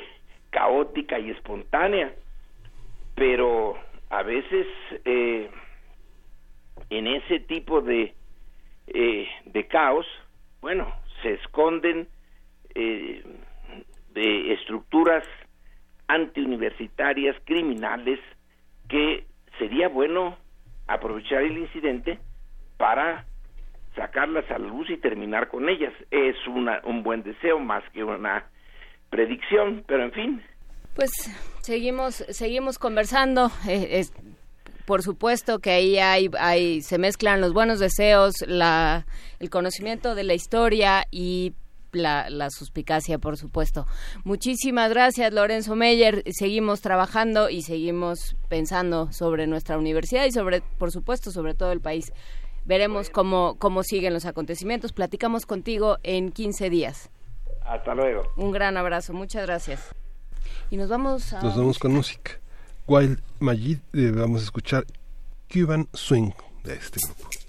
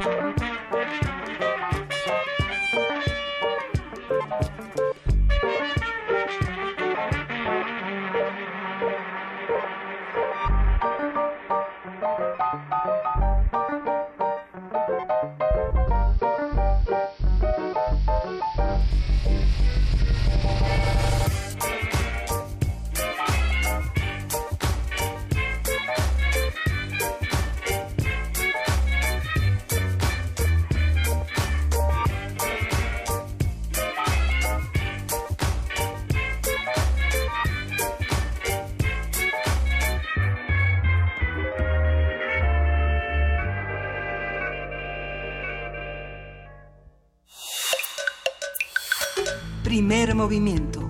Hacemos comunidad. Nota Internacional. La semana pasada en Ruanda eh, realizaron elecciones parlamentarias.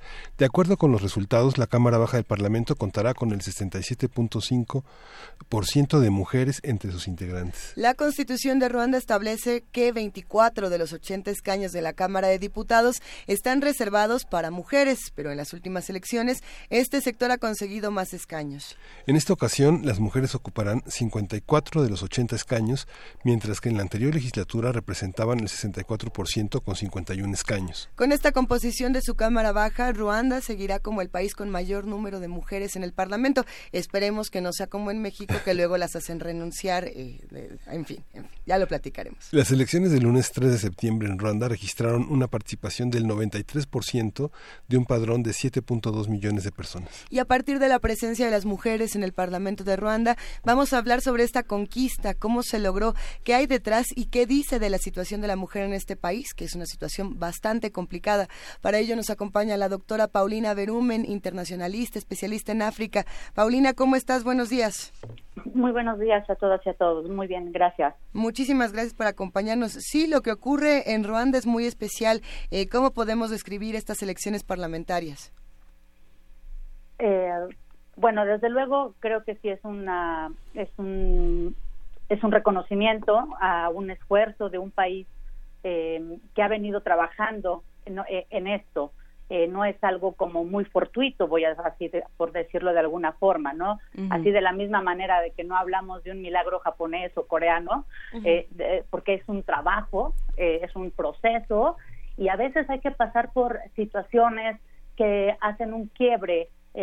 a veces el, el proceso implica em, ruptura, muerte, em, oposición, ¿no? Como fue el caso del genocidio que eh, eh, eh, podemos recordar de 1994, que opuso a dos grupos en, este país, a los Hutus y a los Tutsis, que tiene toda una historia colonial. Desde luego, no es que naturalmente los Tutsis y los Hutus quisieran entrar en este complicado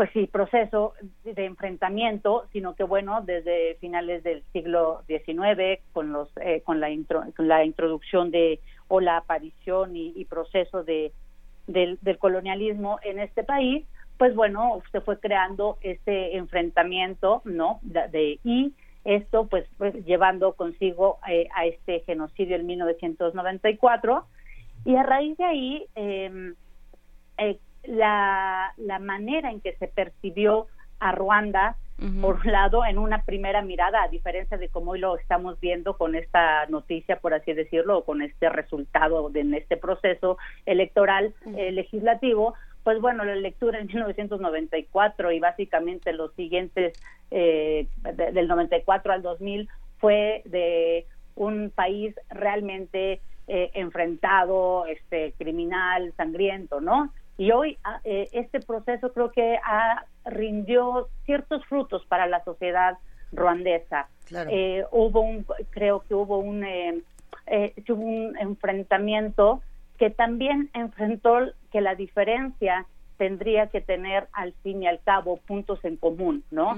Y esa diferencia construida, ¿no? Desde la historia colonial, tenía que dar una, una, un viraje y volver a ver a Ruanda hacia adentro y creo que esto, eh, como resultado de hoy de pensar en esta mayoría de las mujeres, ustedes ya dieron dos cifras muy importantes, eh, en, eh, que el, Parlamento, pues justamente no es no es solamente de esta legislatura, ¿no? Donde tiene una mayoría las mujeres, sino también en el Parlamento anterior, en el Parlamento saliente, tuvo una mayoría de 64%, y a una gran diferencia también pues en, en 2008 que también el 56% de las mujeres pues tenía puestos en el Parlamento eh, de los 80 escaños que normalmente se, se disputan a diferencia enorme del 18% que era en 1990, o sea, pasamos del 1990 de un 18% al 2018 a un 67%. Ahora,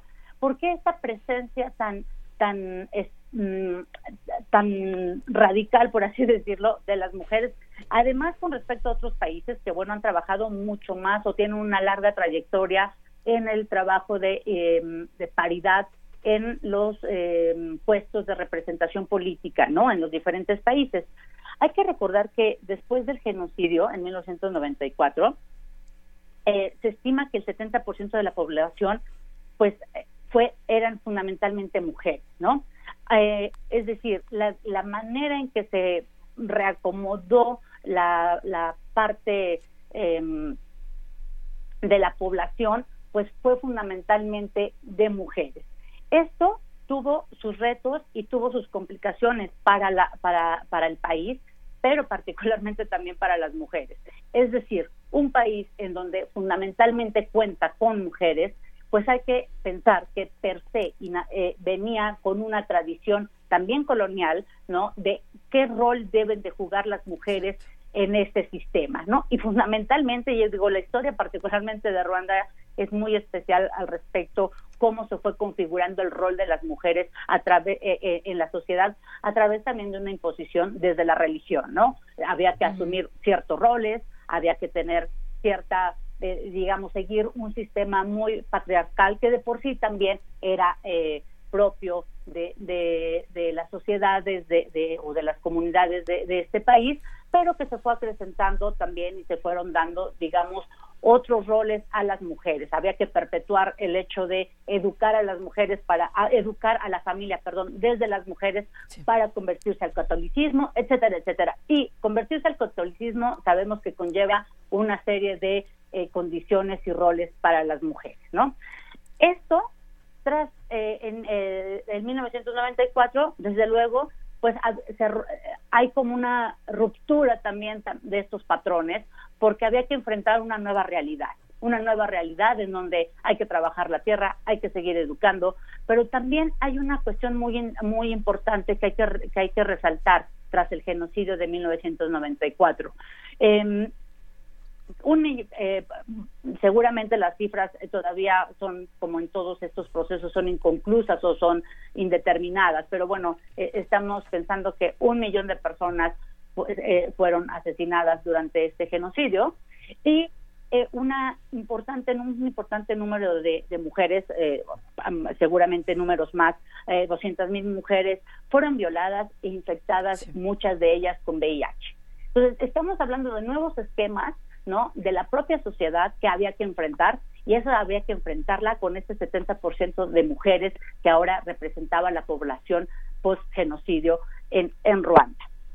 Pero a ver, eh, justamente pensando en, en eso y, y, en cómo las mujeres en el Parlamento pueden ayudar o pueden abonar a lo que está ocurriendo con las mujeres en Ruanda del día a día, en, ponemos como ejemplo el 2012, cuando el Código Penal de Ruanda es modificado para permitir o bueno, para despenalizar eh, el, aborto bajo ciertas condiciones.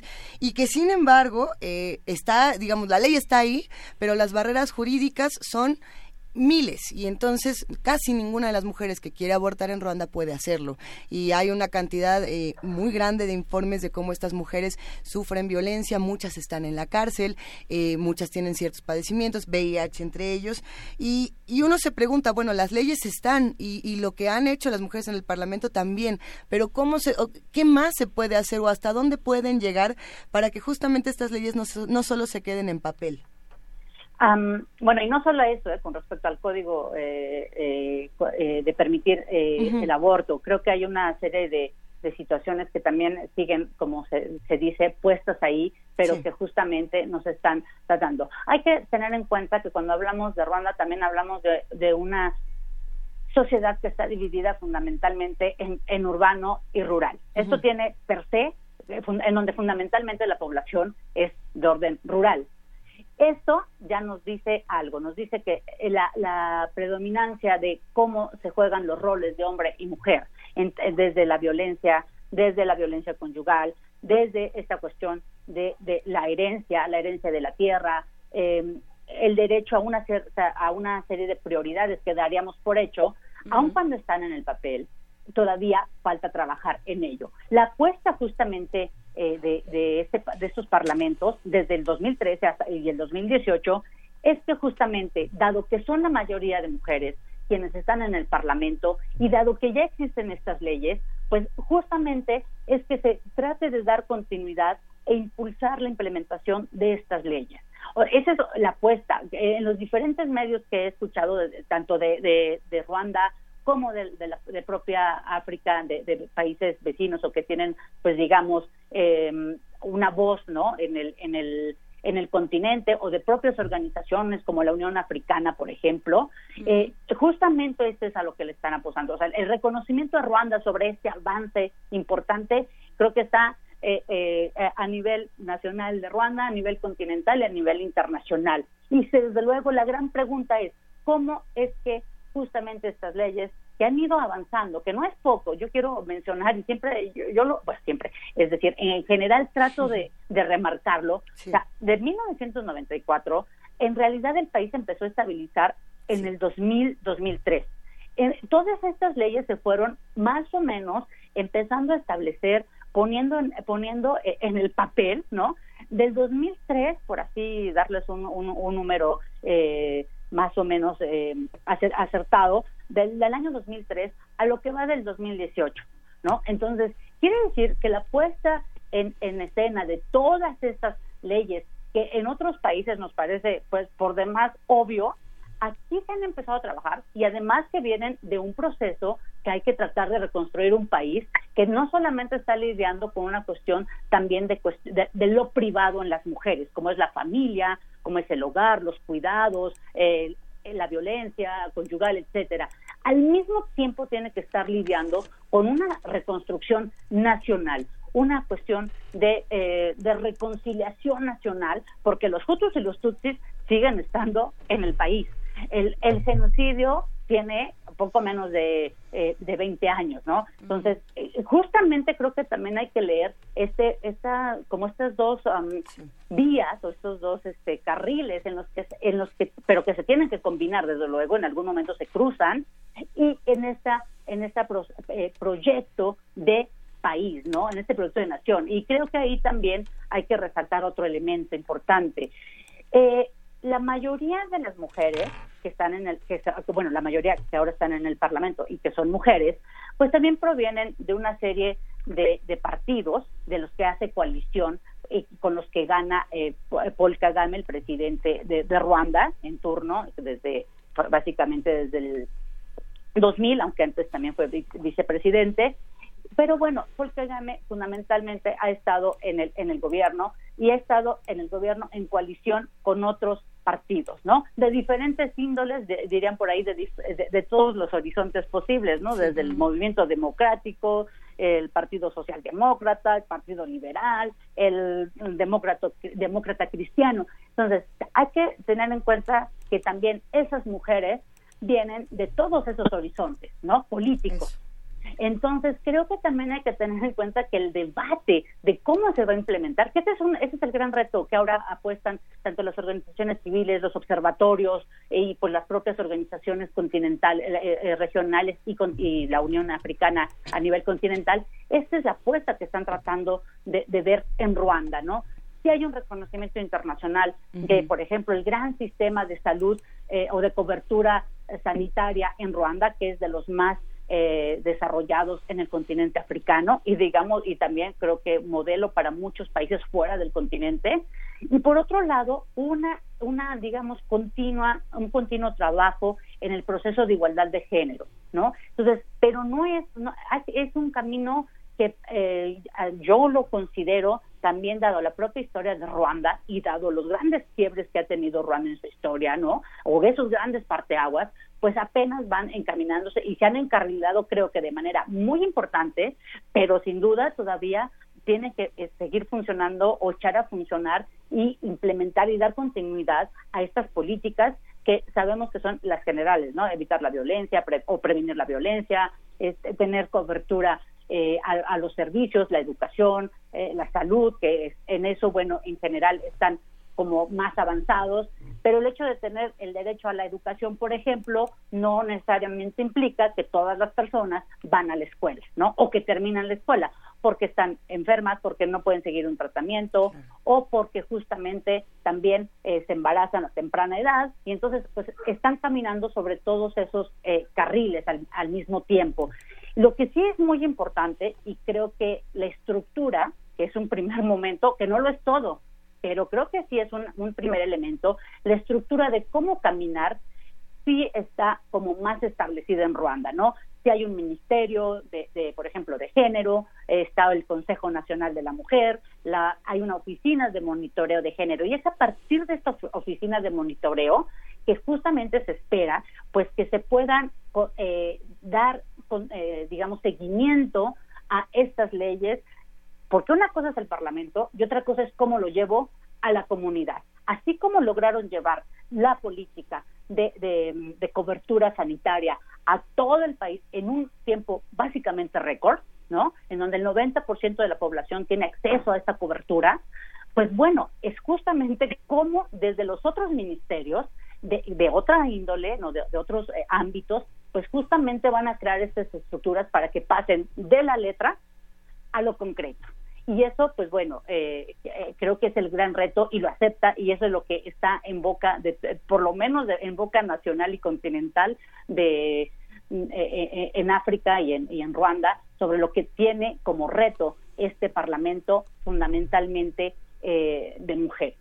Pues lo acabas de convertir en un tema transcontinental, eh, porque sí. ya estamos hablando de ello aquí.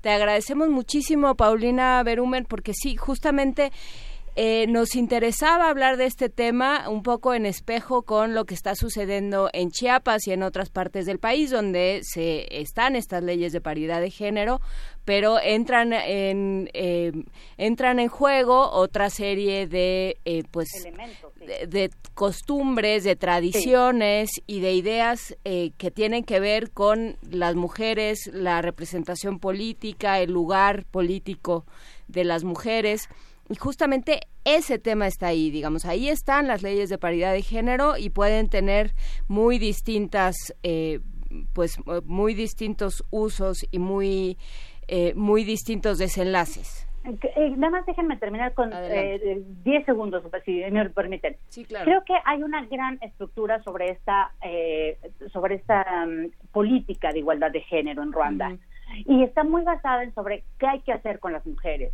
pero también está la otra parte donde se reconoce que Ruanda, como muchos otros países, y, y incluido el nuestro, son, tienen una tradición machista, ¿no? Y creo que también falta trabajar este, sobre esa parte, cómo no solamente es, le estamos hablando a las mujeres, sino uh -huh. también cómo le debemos hablar a los hombres para que justamente haya este encuentro y no haya este desencuentro o no siga eh, eh, como profundizándose uh -huh. ese desencuentro y reproduciendo prácticas que necesariamente van a eh, generar conflicto en la familia, en la comunidad, en el desarrollo económico, en una serie de, de, de lógica de convivencia familiar, comunitaria, social, nacional. Entonces, también hay que, creo que dirigir nuestras miradas hacia este otro sector que justamente es el cual también estamos preservando o buscando tener derechos, ¿no? Para proteger uh -huh. justamente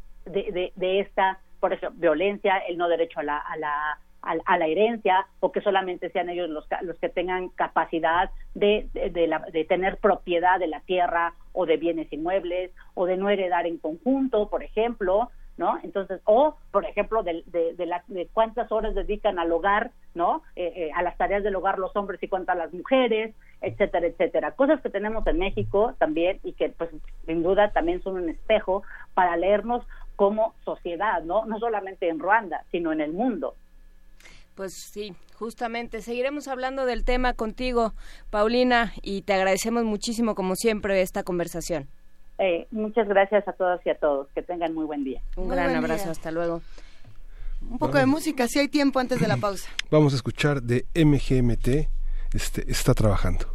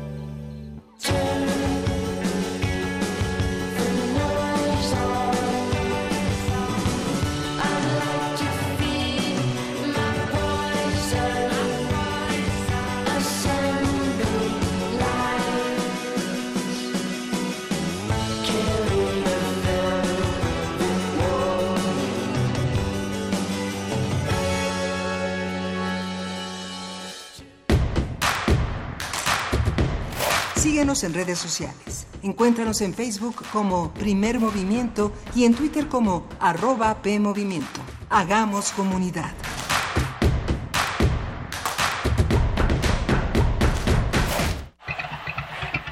Mm, nada como caminar por las calles y percibir la otra ciudad. Esa alternativa escondida entre el bullicio y el asfalto. Se parte de Escaparate 961. La revista cultural que te ofrece las otras opciones. Viernes a las 15:15 por el 96.1 de FM. Radio UNAM, Experiencia Sonora.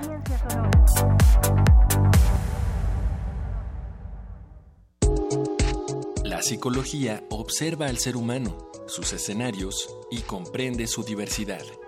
Adentrémonos en ella. Juntos hagamos conciencia, psicología y sociedad.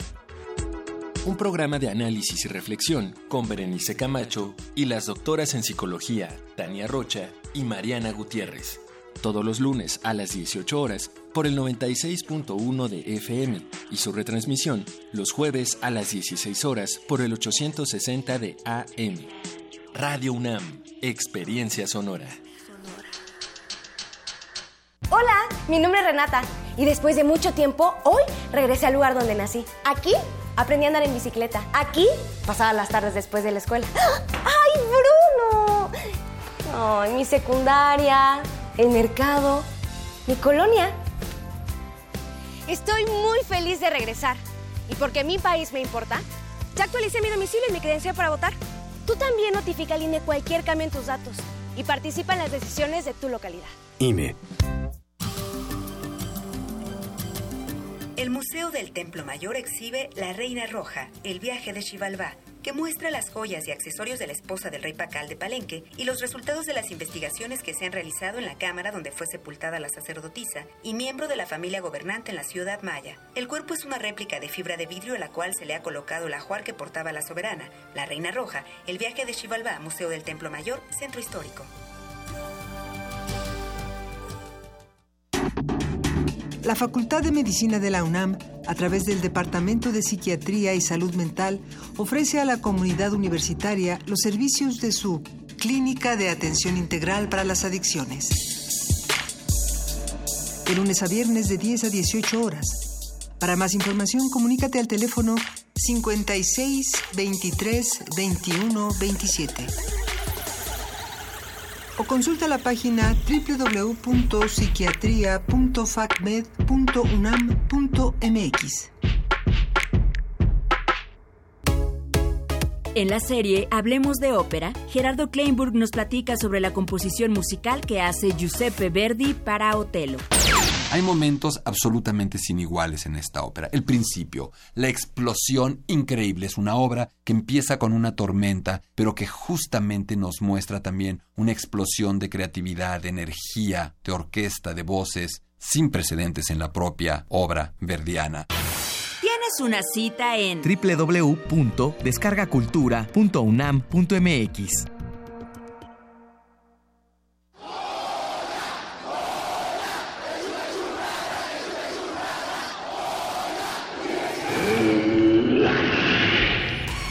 ¿Te identificaste?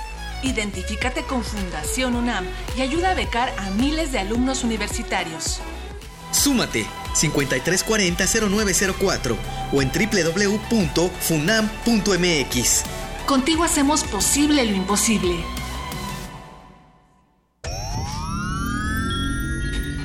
10 frasquitos de gel desinfectante, 8, 7 antibióticos, 4 caldos multivitaminas, compostas, un invernadero sonoro. En este ambiente se experimenta la nueva música en compañía de sus creadores.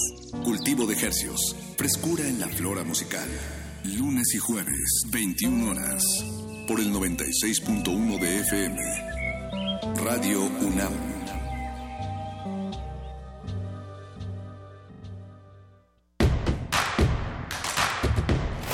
Encuentra la música de primer movimiento día a día en el Spotify de Radio UNAM y agréganos a tus favoritos.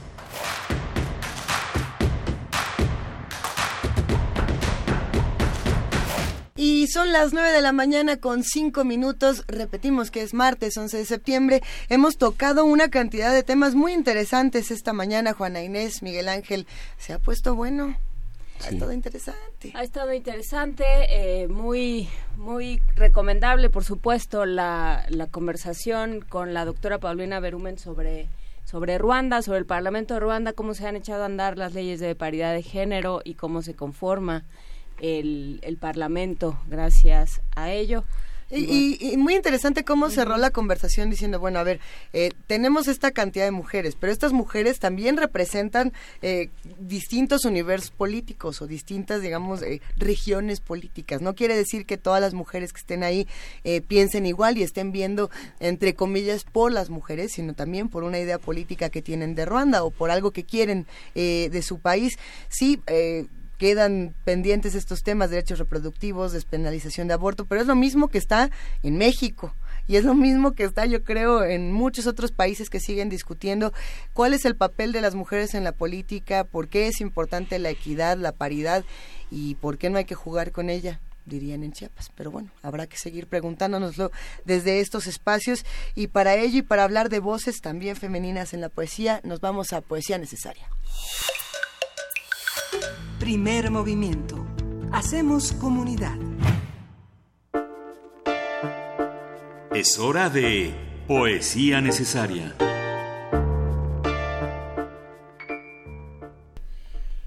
Juana Inés de esa. Eh, entre Juan Stag y tú como que me, me sacaron de ritmo.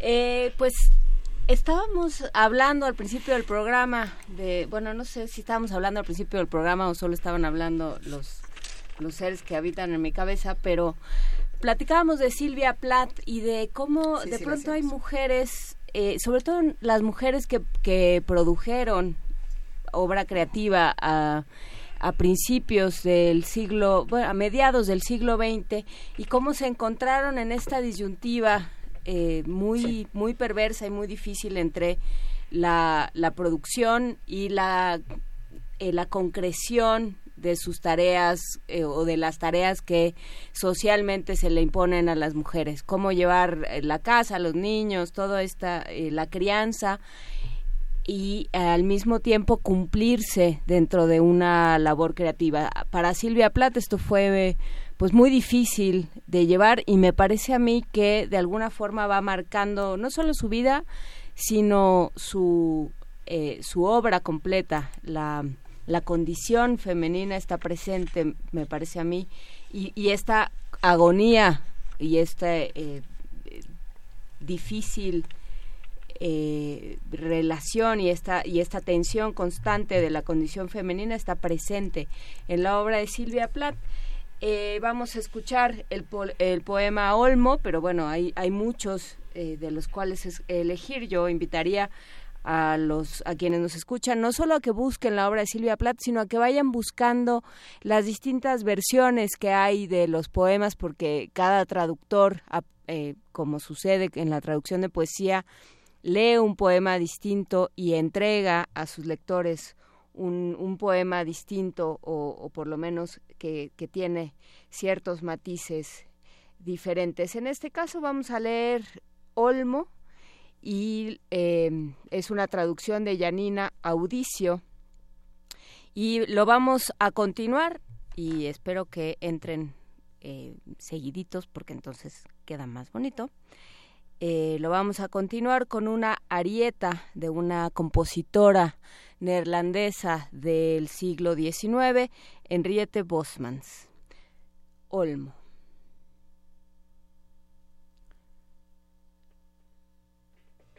Conozco el fondo, dice. Lo conozco con mi honda raíz primaria. Es lo que temes. Yo no le temo. Ya he estado allí. ¿Es el mar lo que oyes en mí? ¿Sus aflicciones? ¿O la voz de la nada que fue tu locura? El amor es una sombra. ¿Cómo te arrastras y lloras después? Escucha, estos son sus cascos. Ha partido como un caballo. Toda la noche cabalgaré así, irrefrenable, hasta que tu cabeza sea una piedra, tu almohada un puñado de hierba, retumbando, retumbando. ¿O debería traerte el sonido del veneno?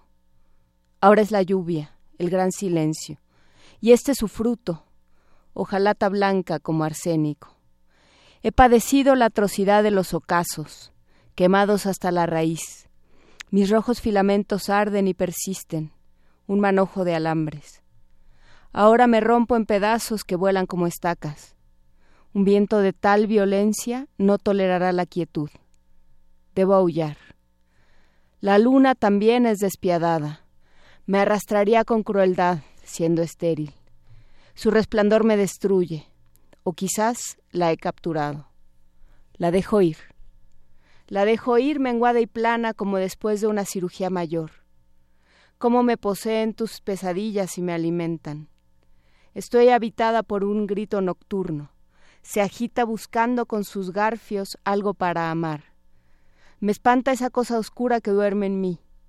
Todo el día siento como plumas su rodeo suave, su malicia. Las nubes pasan y se disipan. ¿Son aquellos los rostros del amor? ¿Pálidos? irrecuperables?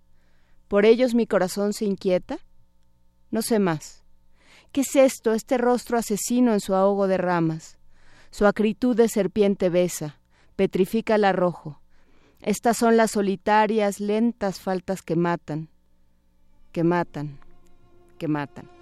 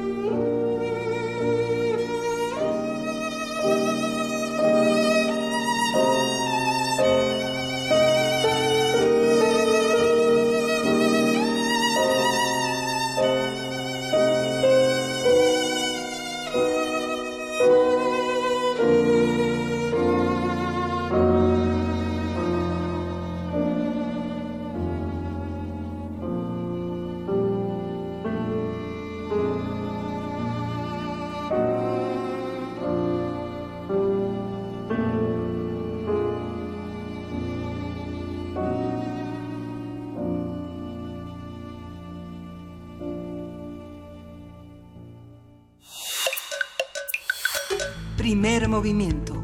Hacemos comunidad. La mesa del día. Algunas investigaciones y estudios sobre la historia de los movimientos estudiantiles en nuestro país señalan que en algunos casos han existido vínculos con la oligarquía, partidos políticos e incluso con gobiernos federales y estatales. Por ejemplo, en 1961 en la Universidad San Nicolás de Hidalgo en Morelia se fundaron las bases de un movimiento estudiantil en el que se conjugaron acciones del Movimiento de Liberación Nacional, el Partido Popular Socialista y el Partido Comunista Mexicano que llevaron al doctor Eli de Gortari a ocupar la rectoría de esa institución. Otro ejemplo es la tensión que vivió la universidad, la UNAM, entre 1964 y 1965 y que para 1966 estalló cuando el director de la Escuela de Derecho intentó reelegirse y se formó un Consejo Estudiantil Universitario conformado en su mayoría por estudiantes afines al PRI que lograron la renuncia del rector y de 24 directores. Vamos a conversar sobre la dimensión política de los movimientos estudiantiles en México, cómo se han construido, de qué han servido y qué enseñanzas nos han dejado. Está con nosotros el doctor Álvaro Arreola Ayala, él es investigador del Instituto de Investigaciones Sociales. Bienvenido, doctor. Gracias, buenos días Miguel Ángel, buenos días Juana Inés. Qué gusto, qué gusto verte, querido Álvaro Arriola. Y, y empezamos esta conversación quizá tomando la postal de el rector Enrique Graue Vigers y de Andrés Manuel López Obrador juntos el día de ayer, que sería importante eh, tomarlo a lo mejor como punto de partida, pero también eh, muchas otras cosas que han pasado en las últimas semanas y que pueden eh, contrastarse con lo que ha pasado a lo largo de los años. Eh, ¿Cómo está presente la política nacional en, la universitaria? Bueno, yo creo que a, lo largo de los años y con este pequeño resumen que ustedes hacen sobre los diferentes movimientos estudiantiles en el siglo pasado y en lo que va de este, creo que la relación con la nación es fundamental en muchos sentidos. La universidad no es un cuerpo ajeno a, a la nación, al contrario, forma parte de una manera muy singular.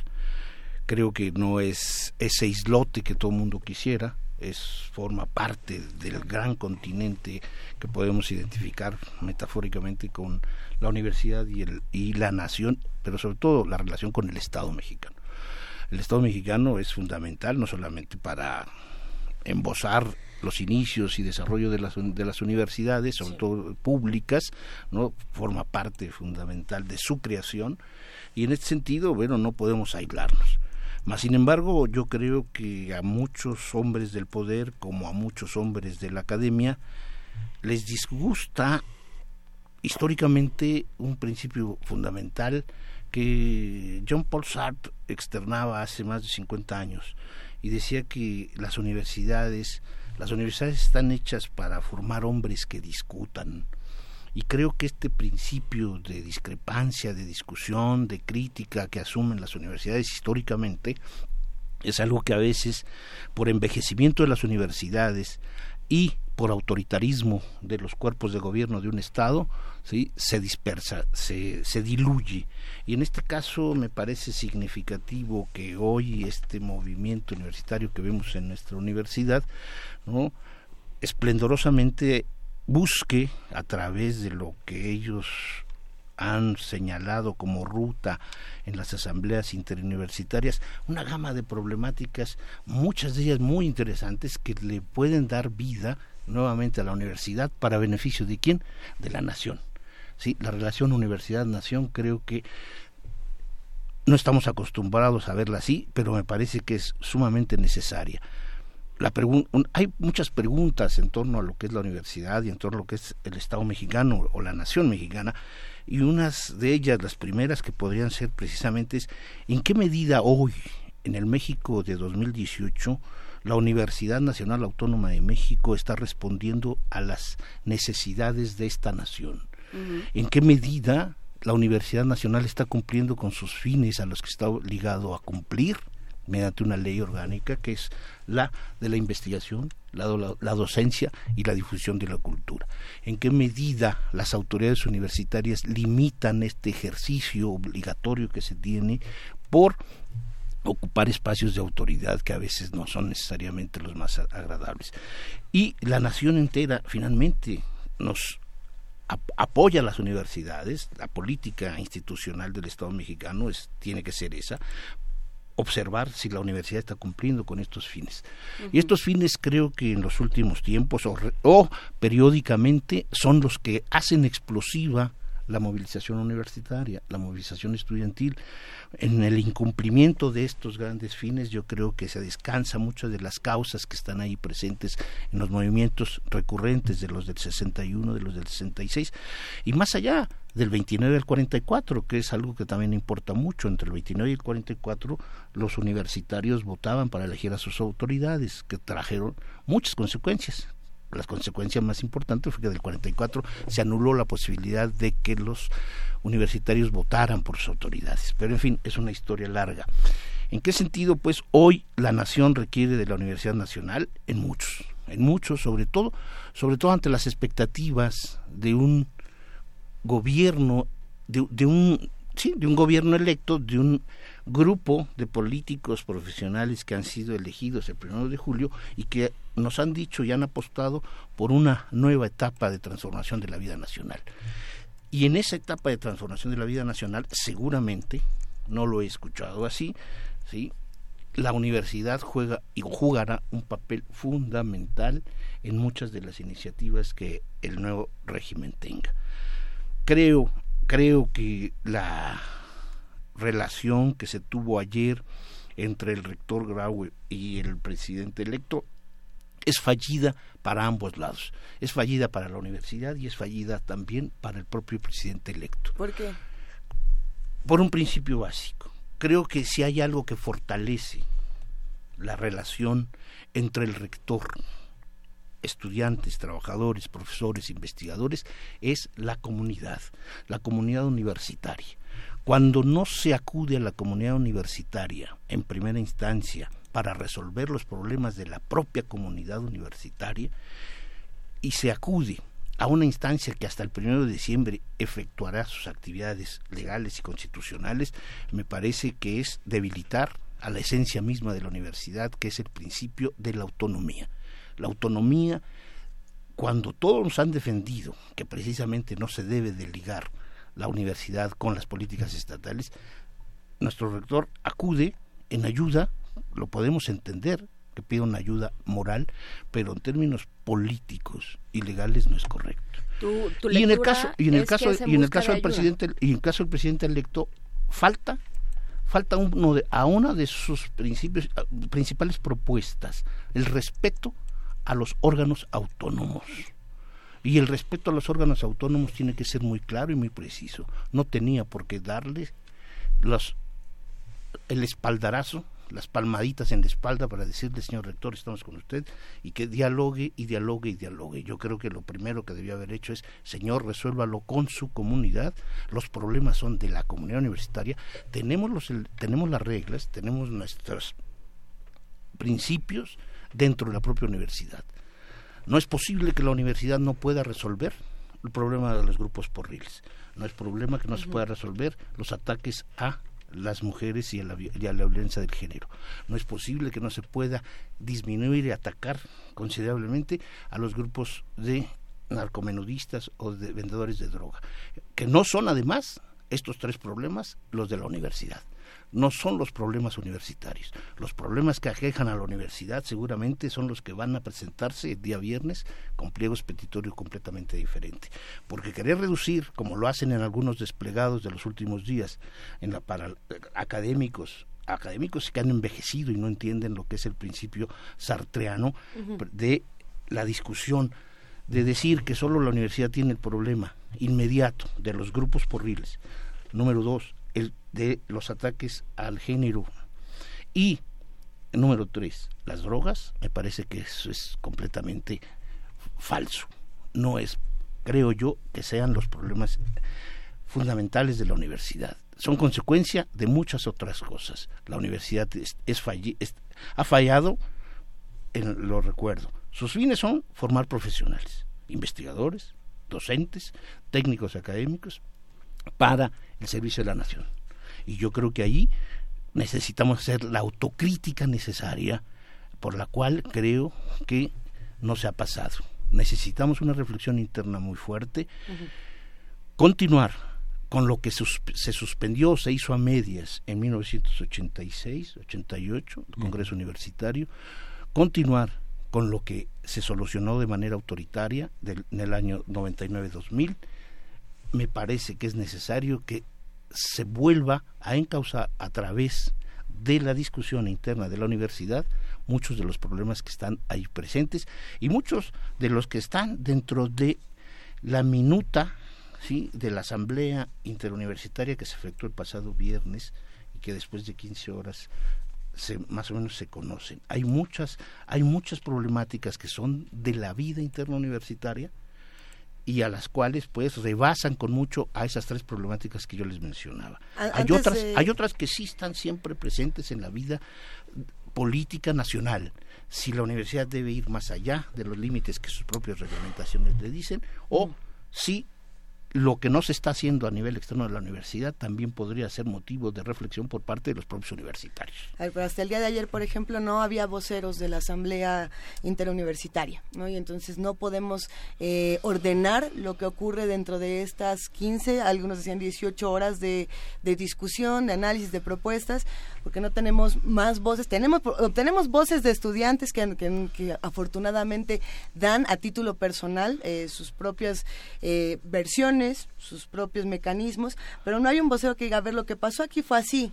Y entonces nos molestamos también, pero no sabemos qué tendríamos que exigirle también a las asambleas interuniversitarias para que, si va a ser desde ahí, que realmente sea desde ahí con mecanismos y con propuestas.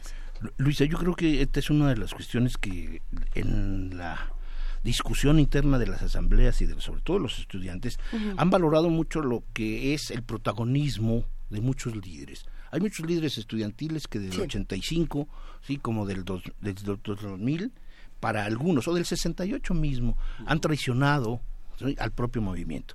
No necesariamente debemos que darnos, dar nombres, pero creo que esta, esta, esta nueva realidad en donde los grupos que quieren participar no quieren la soberbia de los protagonistas, me parece que es saludable. Lo que sí es cierto es de que hay mecanismos, ah, por ejemplo, a mí me hicieron llegar en siete páginas todos y cada uno de los ejes que van a discutir y de los puntos que se van a discutir en cada una de las asambleas.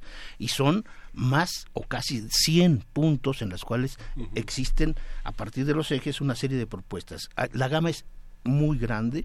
La mayoría de ellas son propuestas que tienen que ver con la renovación de la propia universidad y otras y otras que tendrán que ser también valoradas y discutidas en el seno de los órganos internos de la universidad. ¿sí? Órganos internos en la universidad, que hay que decirlo, muchos de ellos ya son mecanismos obsoletos empezando por el Consejo Universitario, la Junta de Gobierno, los consejos académicos, los consejos los consejos técnicos, en donde se conforman sobre todo por grupos de mafias internas de los institutos, de las facultades, de las escuelas, para favorecer carreras políticas dentro de la universidad. ¿sí? Estas élites dirigentes dentro de la universidad ¿sí? han pasado ya durante más de 20 años, ¿sí? firmando desplegados siempre a favor de los rectores en turno, ¿no? como el que aparece hoy en, en, la, en la, jornada, ¿sí? son los mismos, muchos de ellos investigadores y autoridades que hace 20 años se opusieron precisamente a la gratuidad de la universidad. Es, es muy interesante cómo precisamente los mecanismos que tiene la universidad no puedan dejar de ser revisados. A mí me parece que esto es lo que se tiene que hacer. Y los jóvenes, y los jóvenes yo creo que sí lo están entendiendo. ¿sí? Hay muchas cosas, repito, que dentro de la Universidad Nacional se tiene que modificar yo creo que se están orientando y deben orientarse muchas de ellas precisamente desde la parte estudiantil a denunciarlas y demandarlas y no quedarse, repito, no quedarse en lo que forzosamente esta universidad envejecida quiere forzar a que solamente se resuelva. Todo se resuelve con eliminar a los porros, todo se resuelve con respetar a las mujeres y todo se resuelve por, limitar a las drogas o alguna propuesta estúpida que ayer escuchaba en una asamblea del instituto es poner rejas en todos lados para que finalmente pudiese asegurarse la seguridad universitaria. Esto creo yo que se tiene que modificar, ¿no? La, la, sustancia del problema universitario no son estas cosas, son muchas otras que tienen que ver con autoridad, con violencia generalizada, pero sobre todo con educación, educación pública transparencia y rendición de cuentas, por ejemplo, o otras importantísimas que es precisamente la democratización de la universidad, de la vida universitaria, no la democratización del país, sí la democratización de los mecanismos que al interior de la universidad están cerrando, están bloqueando periódicamente a la propia universidad. Sin embargo, los reclamos son de una enorme cotidianidad, digamos, tú los ves como consecuencias pero digamos la seguridad de este ir al metro la, el tema de los asaltos las violaciones digamos son forman parte de las demandas eh, del estudiantado por eso están movilizados. La, la, la, transparencia y la rendición de cuentas fue resultado también de una de un aparato que se les echó encima a la gente de Cesecha Escaposalco pero que permea toda la universidad rendir cuentas sí sí sí pero yo creo que no se reduce yo creo que reducir el posicionamiento estudiantil de ahora a que solo están necesitando de la protección, me parece que es no entender a la universidad en los términos y no entender a estos jóvenes, a estos jóvenes que el primero de julio supieron para qué sirven las votaciones. Esto es muy importante. No, no, no tenemos al estudiante del 68 que era reacio y fue totalmente reacio a cuestiones electorales. Hoy los jóvenes de 2018 saben precisamente el valor que tiene un movimiento que exija su consenso, su participación. Y los últimos años que hemos visto en la universidad se han modificado muchas cosas internamente a partir de el juicio de los estudiantes. Por ejemplo, una de las cosas más interesantes que ha ocurrido en los últimos años dentro de la universidad, unos 20 años para ser exactos. Todos los estudiantes en las facultades y escuelas juzgan, evalúan al profesor que les impartió una clase. ¿Esto en qué se transforma? Es un papel con agua, es un papel mojado, no sirve. Finalmente nada más es para que el ego, el ego se satisfaga por parte de algún profesor o el grupo de estudiantes que se oponen a que ese profesor no siga y le insisten y le, y, le recuerdan que es un mal profesor.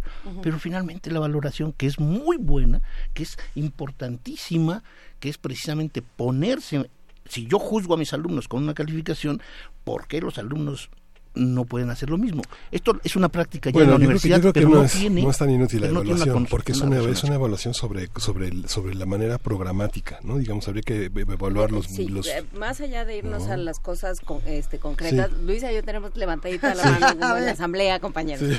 A ver, a ver este, Juana Inés, por yo creo, eh, por supuesto, esto es muy, muy importante, Álvaro, o sea, decir la universidad está inscrita dentro del país y si el país y si estamos buscando una politización de los jóvenes, porque eso fue un poco lo que hicimos al, al momento de lo hicimos como medios de comunicación y desde muchas trincheras eh, llamar a votar, llamar a participar, eh, decir eh, hay que tener hay que participar y hay que estar presentes porque esas son las decisiones con las que nos vamos a quedar.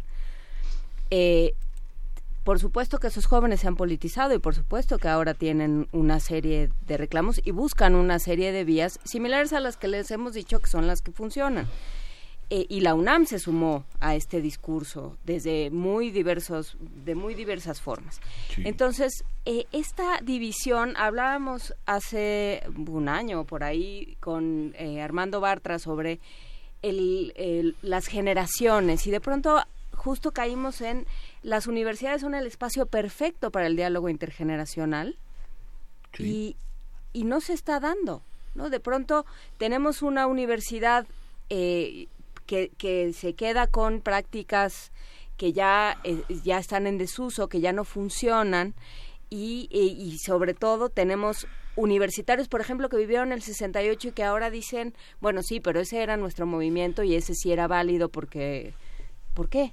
Digamos. Entonces, ¿cómo se pueden dar estos diálogos? ¿Qué, ¿Qué tendría que suceder dentro de las facultades, en cada salón, para que se pudieran eh, propiciar estos diálogos, para que fuera todo más horizontal? Bueno, yo creo que es ahí donde debemos de, recuperar el principio de hace 50 años, que era la discrepancia y que era la discusión. Yo creo que la discusión es lo que nos hace mejores universitarios y mejores personajes dentro de la vida nacional. Si se anula la discusión, creo que se pierde el sentido y las proporciones de lo que es la Universidad Nacional. A mí me parece que hay grupos que se asumen con singular desparpajo como los verdaderos conductores del cambio, los verdaderos universitarios que hicieron. Yo sí eh, conocí tal o tal cosa, etcétera, ¿no? Y se juzgan, como tú bien lo dices, como las prioridades. Ellos son, fueron los prioritarios, fueron los mejores. Y, y siempre van a desechar. El caso fue de hace 20 años. El caso del movimiento universitario de 1999. Sí, que si hay algo valiosísimo dentro de los últimos 50 años históricamente como movimiento universitario, es el que más le brindó a la universidad y a los estudiantes y a la nación algo positivo, la gratuidad de la educación. Luchar por la gratuidad de hace 20 años es un... y sobre todo por los resultados que tuvo, ¿sí? me parece que es verdaderamente sensacional. El desafío, el desafío que con regularidad histórica se presenta para la autoridad de estos movimientos universitarios tiene que ser aprendido. pareciera ser que no se aprende. Son desafíos naturales, normales, y que hay que encauzar esa gran vitalidad dentro de la propia comunidad universitaria para hacer una mejor universidad y hacia afuera para hacer un mejor país. Y no son palabras huecas, ¿sí? Hay muchas propuestas, y yo he escuchado en este programa propuestas de estudiantes a las cuales se les relegó, ¿sí? la misma porque venía de un estudiante y no fue revisada. Propuestas que tienen que ver con seguridad, hay, hay muchas. Propuestas que tienen que ver con la protección a las mujeres, hay también muchísimas. Yo creo que esto se resuelve automáticamente. Pero no podemos, no podemos dejar de mencionar que si se empieza a señalar que no caigamos en provocaciones, si se empieza a decir que son demandas que rebasan a la universidad, otra vez volveremos al viejo discurso autoritario de no querer discutir y no querer estar dentro de la comunidad universitaria planeando el futuro de la universidad. No se puede cerrar la autoridad universitaria solamente con el eslogan, no, tienen razón, son justas y van a ser totalmente atendibles. Atendibles cuando no se quiere ir a platicar con quien es responsable de la seguridad de la Ciudad de México, con quien es responsable de la seguridad nacional, tenemos que tener respuestas. ¿Qué se, ¿Qué está esperando? La comunidad universitaria que va a esperar a que el pliego petitorio del próximo viernes diga si no hay solución en siete días nos vamos a una huelga, un paro nacional. Esto es totalmente predecible y nadie está haciendo nada precisamente para acortar los tiempos antes que haya un pliego petitorio, si se conocen ya, como yo y como muchos universitarios conocemos las propuestas que se van a presentar como, como tales, ¿por qué no atenderlas? ¿Por qué no atenderlas? ¿Qué está haciendo la comunidad universitaria? La comunidad universitaria no se puede perder en el tiempo con escenarios baladíes de hacer asambleitas para, para ver a los investigadores que nunca ve uno para ver a los profesores que de vez en cuando nos vemos y ahora podemos estar aquí platicando. No, los estudiantes, los estudiantes lo saben perfectamente bien. Entonces, estos modelos, estos modelos que se practican dentro de la universidad, en momentos como este es cuando se descubre precisamente su anquilosamiento hay que tener más imaginación. Luisa Iglesias. Hay una pregunta en, redes sociales, bueno, es un comentario de Capuleto que, viene a cuento con todo lo que estamos platicando. Eh, dice, eh, hay tareas que le competen a las instituciones del Estado mexicano. Actualmente estas no funcionan como deberían. Acudir a pedir garantías a la próxima administración no perjudica hasta ahora en nada. Ese es el, el comentario que además, eh, eh, comentarios muy similares a este, han estado en redes no solamente en la de primer movimiento, sino en distintos espacios, diciendo, bueno, a ver, funciona o no funciona, abona o no abona que haya eh, una reunión como esta. No, yo creo que sí afecta. Yo creo que si hay algo que tenemos que defender los universitarios es de que precisamente al interior de la universidad se tienen primero que resolver los problemas universitarios que la comunidad universitaria es capaz de poder blindarse y para toda una serie de fenómenos que están ocurriendo, sí lo podemos hacer. Acudir, acudir a una instancia externa que todavía no tiene todas las atribuciones, legales, políticas, morales, ¿sí? es confiar demasiado hasta que dentro de tres meses puedan ayudar a la universidad. No es posible. No, no, no, esto, esto hay que entenderlo. En el contexto actual, sí, la, y en cualquier contexto, la comunidad universitaria tiene que proteger su autonomía. En primera instancia, no podemos acudir, sí, a otros espacios, por más generoso y bondadoso que sea Andrés Manuel López Obrador, no puede ni debe decidir de aquí hasta el 30 de noviembre sobre el destino de la universidad, ni después mientras que la comunidad universitaria no lo diga, no lo solicite. Si el Consejo Universitario hubiese aprobado la solicitud expresa de que vaya usted con el jefe de seguridad para que podamos nosotros, como lo hizo Barrosierra en el 68, fue acatando, ¿sí? Una posición del Consejo Universitario. Pero nosotros tenemos que hacer lo mismo. ¿Cuáles son las instancias que le dijeron, vaya usted aquí? ¿Por qué no fue con la Procuraduría? ¿Por qué no fue con el secretario general de gobierno? ¿O por qué no fue con la nueva jefa? La, con a, a, bueno, pues, finalmente, ¿qué está haciendo? Opinando de este tema. Exactamente. Opinan de este tema todos, ¿sí? Y, y repito, y en el caso de Andrés Manuel López Obrador, tuvo que hacer más sensible y decirle a la universidad, el primero de diciembre yo estaré presente y alentaré muchas de las cosas que ustedes están pidiendo, pero no lo puedo hacer ahora. Y no necesito ni mandar en Twitter ni ponerme en página completa en los periódicos de la prensa nacional para decir que mi compromiso con los universitarios es real. No, no, no, hay que ser. La, la, primera demanda es quién está detrás. ¿Cómo ves, Álvaro, cómo se articulan las 15 demandas de aprehensión que libró la Procuraduría, 5 a externos, 10 a internos? De la a mí me parece que es totalmente saludable. Ahora, lo que no debemos de... Lo que hay que hacer es el seguimiento, porque finalmente estas solicitudes muchas veces se pierden en el camino, por lo que conocemos del aparato de justicia de este país. No se hacen adecuadamente. Se, se, se solicita la aprehensión sin fundamento legal posible, real. Y esto yo creo que es, es inadmisible en una universidad que tiene eh, abogados estupendos. Delito de motín, ese que está atribuido al, a la persona detenida. Exactamente. Yo creo que yo creo que aquí es donde eh, falla. Ahí la universidad también está demostrando sus fallas a la nación.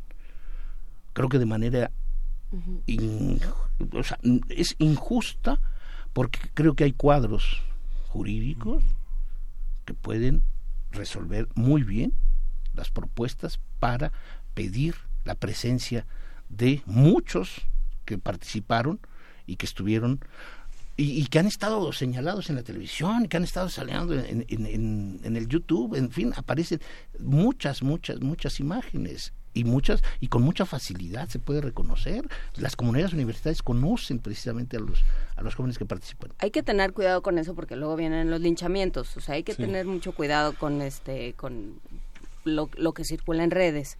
Luisa Iglesias. Justamente uh, lo que ha despertado, en, en, por lo menos en nuestra cuenta de Twitter, que me parece interesante, es la discusión de qué significa la autonomía para la universidad y qué puede pasar con la autonomía de esta universidad, eh, cómo se puede manejar. ¿Qué podemos decir sobre esto, en, eh, concretamente, Juan Ramírez Marín dice la autonomía no es extraterritorialidad. Sí, y de igual manera por aquí se puede perderse peligrosamente la autonomía. Yo me voy, me voy a valer de mi gurú en cuanto a la autonomía universitaria.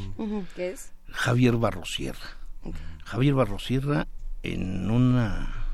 Yo, yo les recomiendo a todos los escuchas, estudiantes y no de la universidad o fuera de la universidad, volver reiteradamente a un libro fantástico. Javier Barrosierra, Conversaciones con Gastón García Cantú. Me parece que es eh, de una valía enorme. Y solamente para citar, y y que la gente vaya y acuda a este texto, les voy a leer lo que decía Javier Barrosierra, que exprofesamente, en tres paginitas, ¿sí? en 1967, a solicitud del Consejo Universitario, señaló y definió lo que era la autonomía universitaria. Decía don, don Javier Barrosierra, autonomía universitaria es esencialmente la libertad de enseñar, investigar y difundir la cultura. Esta autonomía académica no existiría de un modo completo si la universidad no tuviera el derecho de organizarse, de funcionar y de aplicar sus recursos económicos como lo estime más conveniente. Es decir, si no poseyera una autonomía administrativa y si no disfrutara de una autonomía legislativa, que es su capacidad para dictarse sus propios ordenamientos. Todo ello, por supuesto, dentro de las líneas generales trazadas por la ley orgánica. Ha de respetarse esa autodeterminación de la universidad, los problemas académicos, administrativos y políticos internos deben ser resueltos exclusivamente por los universitarios. En ningún caso es admisible la intervención de agentes exteriores y por otra parte el cabal ejercicio de la autonomía requiere el respeto a los recintos universitarios. Pero diversamente, aunque los universitarios como ciudadanos pueden ejercer sus derechos constitucionales, la universidad es Cuanto institución no puede participar en política militante, partidista o de grupo, aun cuando en su seno se discutan libremente las doctrinas, opiniones e idearios en que se apoyan tales actividades, ni pretende que su autonomía equivalga a una sustracción a las leyes de observancia común, ni en particular a la impunidad de los actos delictuosos cometidos por universitarios dentro o fuera de sus recintos.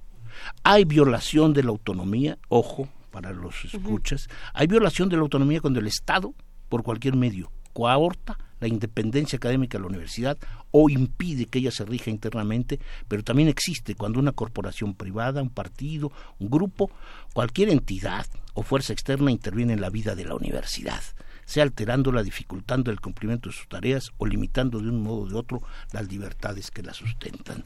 Creo que es la mejor definición que todo universitario debiésemos aprender y aquilatar, porque la formula un rector que se identificó siempre con su comunidad. Ya para cerrar esta conversación y que te agradecemos muchísimo, Álvaro Arreola, cuéntanos cómo, eh, bueno, no, reflexionemos más bien, cómo eh, ¿Cómo, de, ¿A dónde seguir? Creo que hacías una, eh, un apunte importante que es, eh, ya sabemos, o, o, bueno, eh, la experiencia anterior nos permite más o menos intuir qué va a suceder el viernes. Y hay mucho, falta mucho tiempo, se podrían hacer muchas cosas. si, si a ti te hablaran y te preguntaran qué hacemos, si en este instante este, te preguntara a alguien en rectoría, ¿tú qué harías? ¿Qué, cuál sería tu respuesta? Pues yo, me, yo precisamente le podría decir, digo, no soy asesor de nadie, ni, ni, vicario de nadie, por supuesto, pero, lo que sí como universitario, pero como universitario me parece que lo más importante es adelantarse. ¿sí? los enunciados, la discusión, por favor, la asamblea fue el viernes, la asamblea fue el viernes y se sabe de todos los puntos que van a ser discutidos o están siendo discutidos en las asambleas de las facultades y escuelas. ¿sí? Y yo creo que si, si, si se ha detectado que varios de ellos son los fundamentales, ¿por qué no tomar decisiones que vayan en ese sentido? No se puede suspender a alguien que ha sido denunciado desde hace años por estar ligado a los grupos porriles. Javier Barrosierra lo decía, todos los grupos porriles tienen una relación, una atadura fundamental, que es con los funcionarios del gobierno federal. Hace 50 años lo decía Barrosierra. Y siguen siendo así. Hay que investigar muy claramente cuáles son las relaciones dentro de esta autoridad, esta vigilancia universitaria, que depende más de otras personas ajenas a la universidad que a la propia universidad. ¿sí? Creo que hay muchas denuncias sobre cómo Vigilancia UNAM ha fracasado en todas y cada una de sus actividades de los últimos años. ¿sí? Es un modelo que hay que acabar, que hay que, que hay que destruir, que hay que hacer que renuncie la gente que hay que renunciar.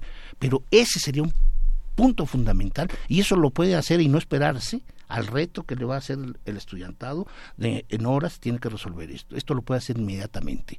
Es dar un mensaje de actitud responsable para proteger a la comunidad universitaria y no anunciar que va a enrejar y no anunciar que solamente va a apapachar a las mujeres que se les acosa sexualmente, que se les violenta, etcétera, etcétera. No, que tome decisiones completamente racionales dentro de lo que es la normatividad universitaria. ¿sí? No puede, no puede seguir estando esto así. Los narcomenudistas, es un, las drogas circulan en la universidad desde hace 70 años, 80 años, por favor. y se conoce y se sabe los centros de operación y distribución. ¿Qué se ha hecho? ¿Sí? A veces los estudiantes son los que menos reivindican el carácter extraterritorial de la UNAM. Son las autoridades los que fundamentan su indecisión con ese tipo de proclamas. No podemos confundirnos. La universidad es autónoma. No, yo creo que aquí hay decisiones. Yo diría simplemente vigilancia afuera. ¿sí? los grupos que venden y distribuyen son fácilmente vistos, señalados y entre la policía judicial. No, no, no, no, podemos por qué estar limitándonos. Estos son los cambios y transformaciones que tenemos que hacer. Y creo que los estudiantes, las madres y los padres de los estudiantes van a estar muy contentos y van a apoyarlo así a una autoridad universitaria que vela por su comunidad. Esto es lo que hay que insistir. Si no se vela por la comunidad universitaria, entonces la gente que por cuestiones de coyuntura es autoridad, pues que renuncie. Así cerramos esta participación, querido Álvaro Arreola. Muchísimas gracias. Eh, vamos a volver a platicar muy pronto, sin duda. Sí, claro. si, la estación nos lo permite. Qué maravilla de conversación. ¿Y qué opinan todos los que están haciendo comunidad con nosotros? Esta conversación no solamente se construye de los que estamos en esta mesa, sino por supuesto de todos ustedes. Y por supuesto, este espacio está abierto para todo aquel que quiera venir y hablar con nosotros. Las invitaciones están hechas desde la semana pasada. Este, pues seguimos con, con, la mesa puesta y esperando a quien quiera sentarse a conversar en este espacio. Muchísimas gracias, Álvaro Arriola. Vámonos a música. Sí, vamos a escuchar de Rodrigo y Gabriela, Hora Cero.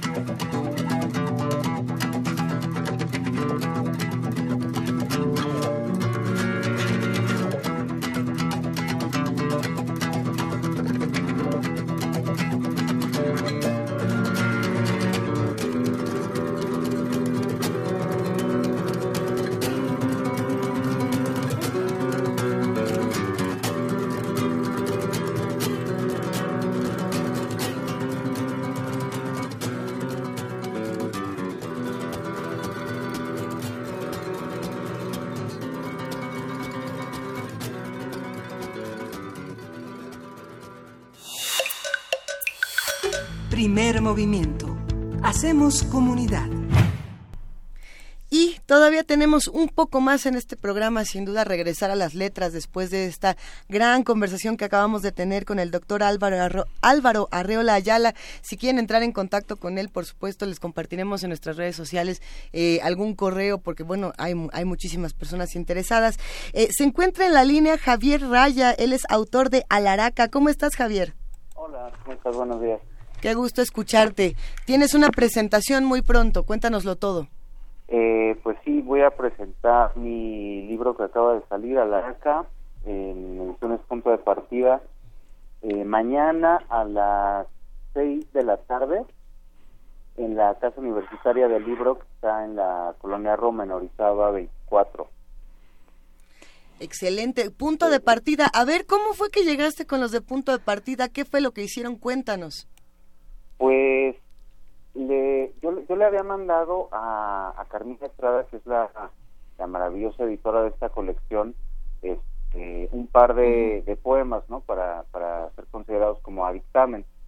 Y fue un proceso en realidad muy, muy sencillo, eh, muy placentero.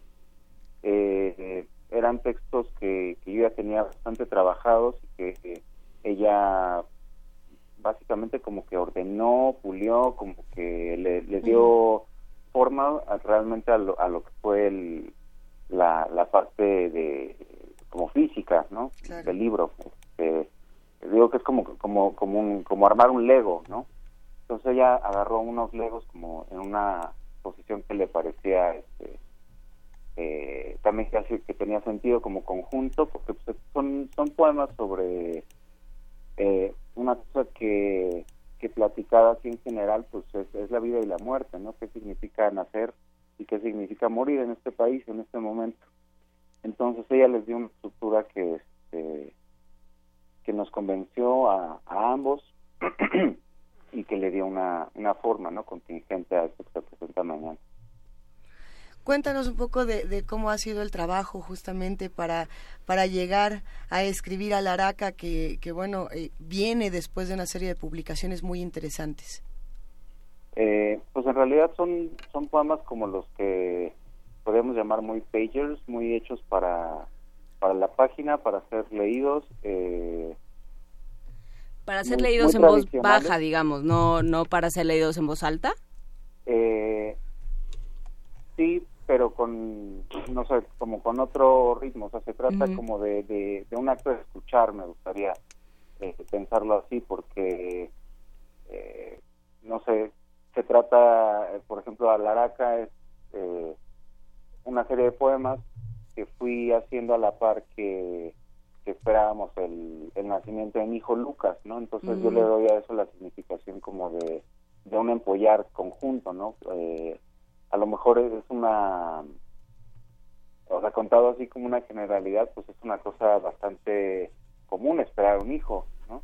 Pero pues es una, una especie de documentación suplementaria al acto de, de, de gestar, ¿no? Que es una imposibilidad biológica en un hombre hasta donde sabemos aunque es una declaración este, peligrosa la que acabo de hacer. Interesante. De tomarse literalmente.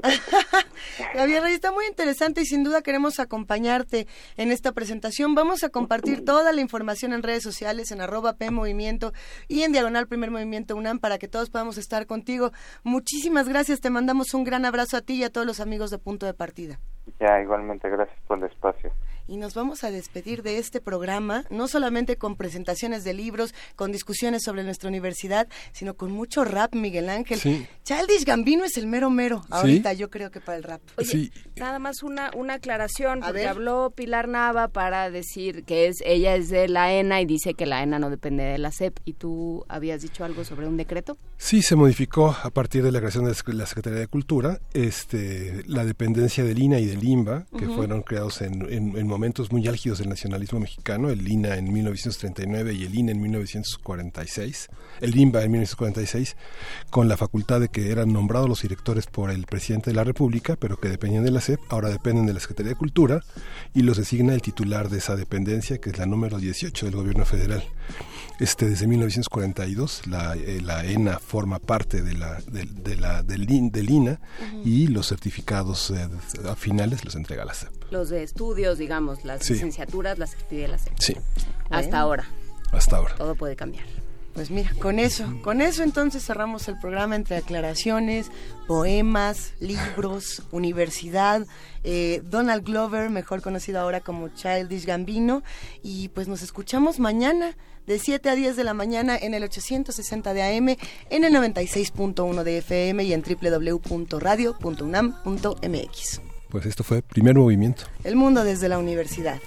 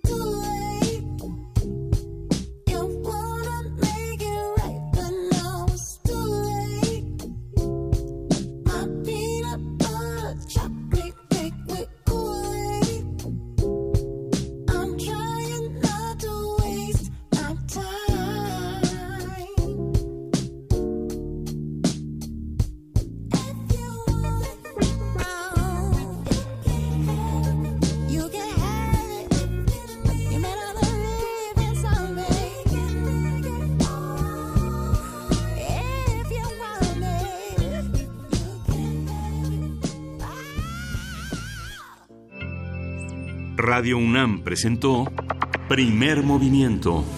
El mundo desde la universidad.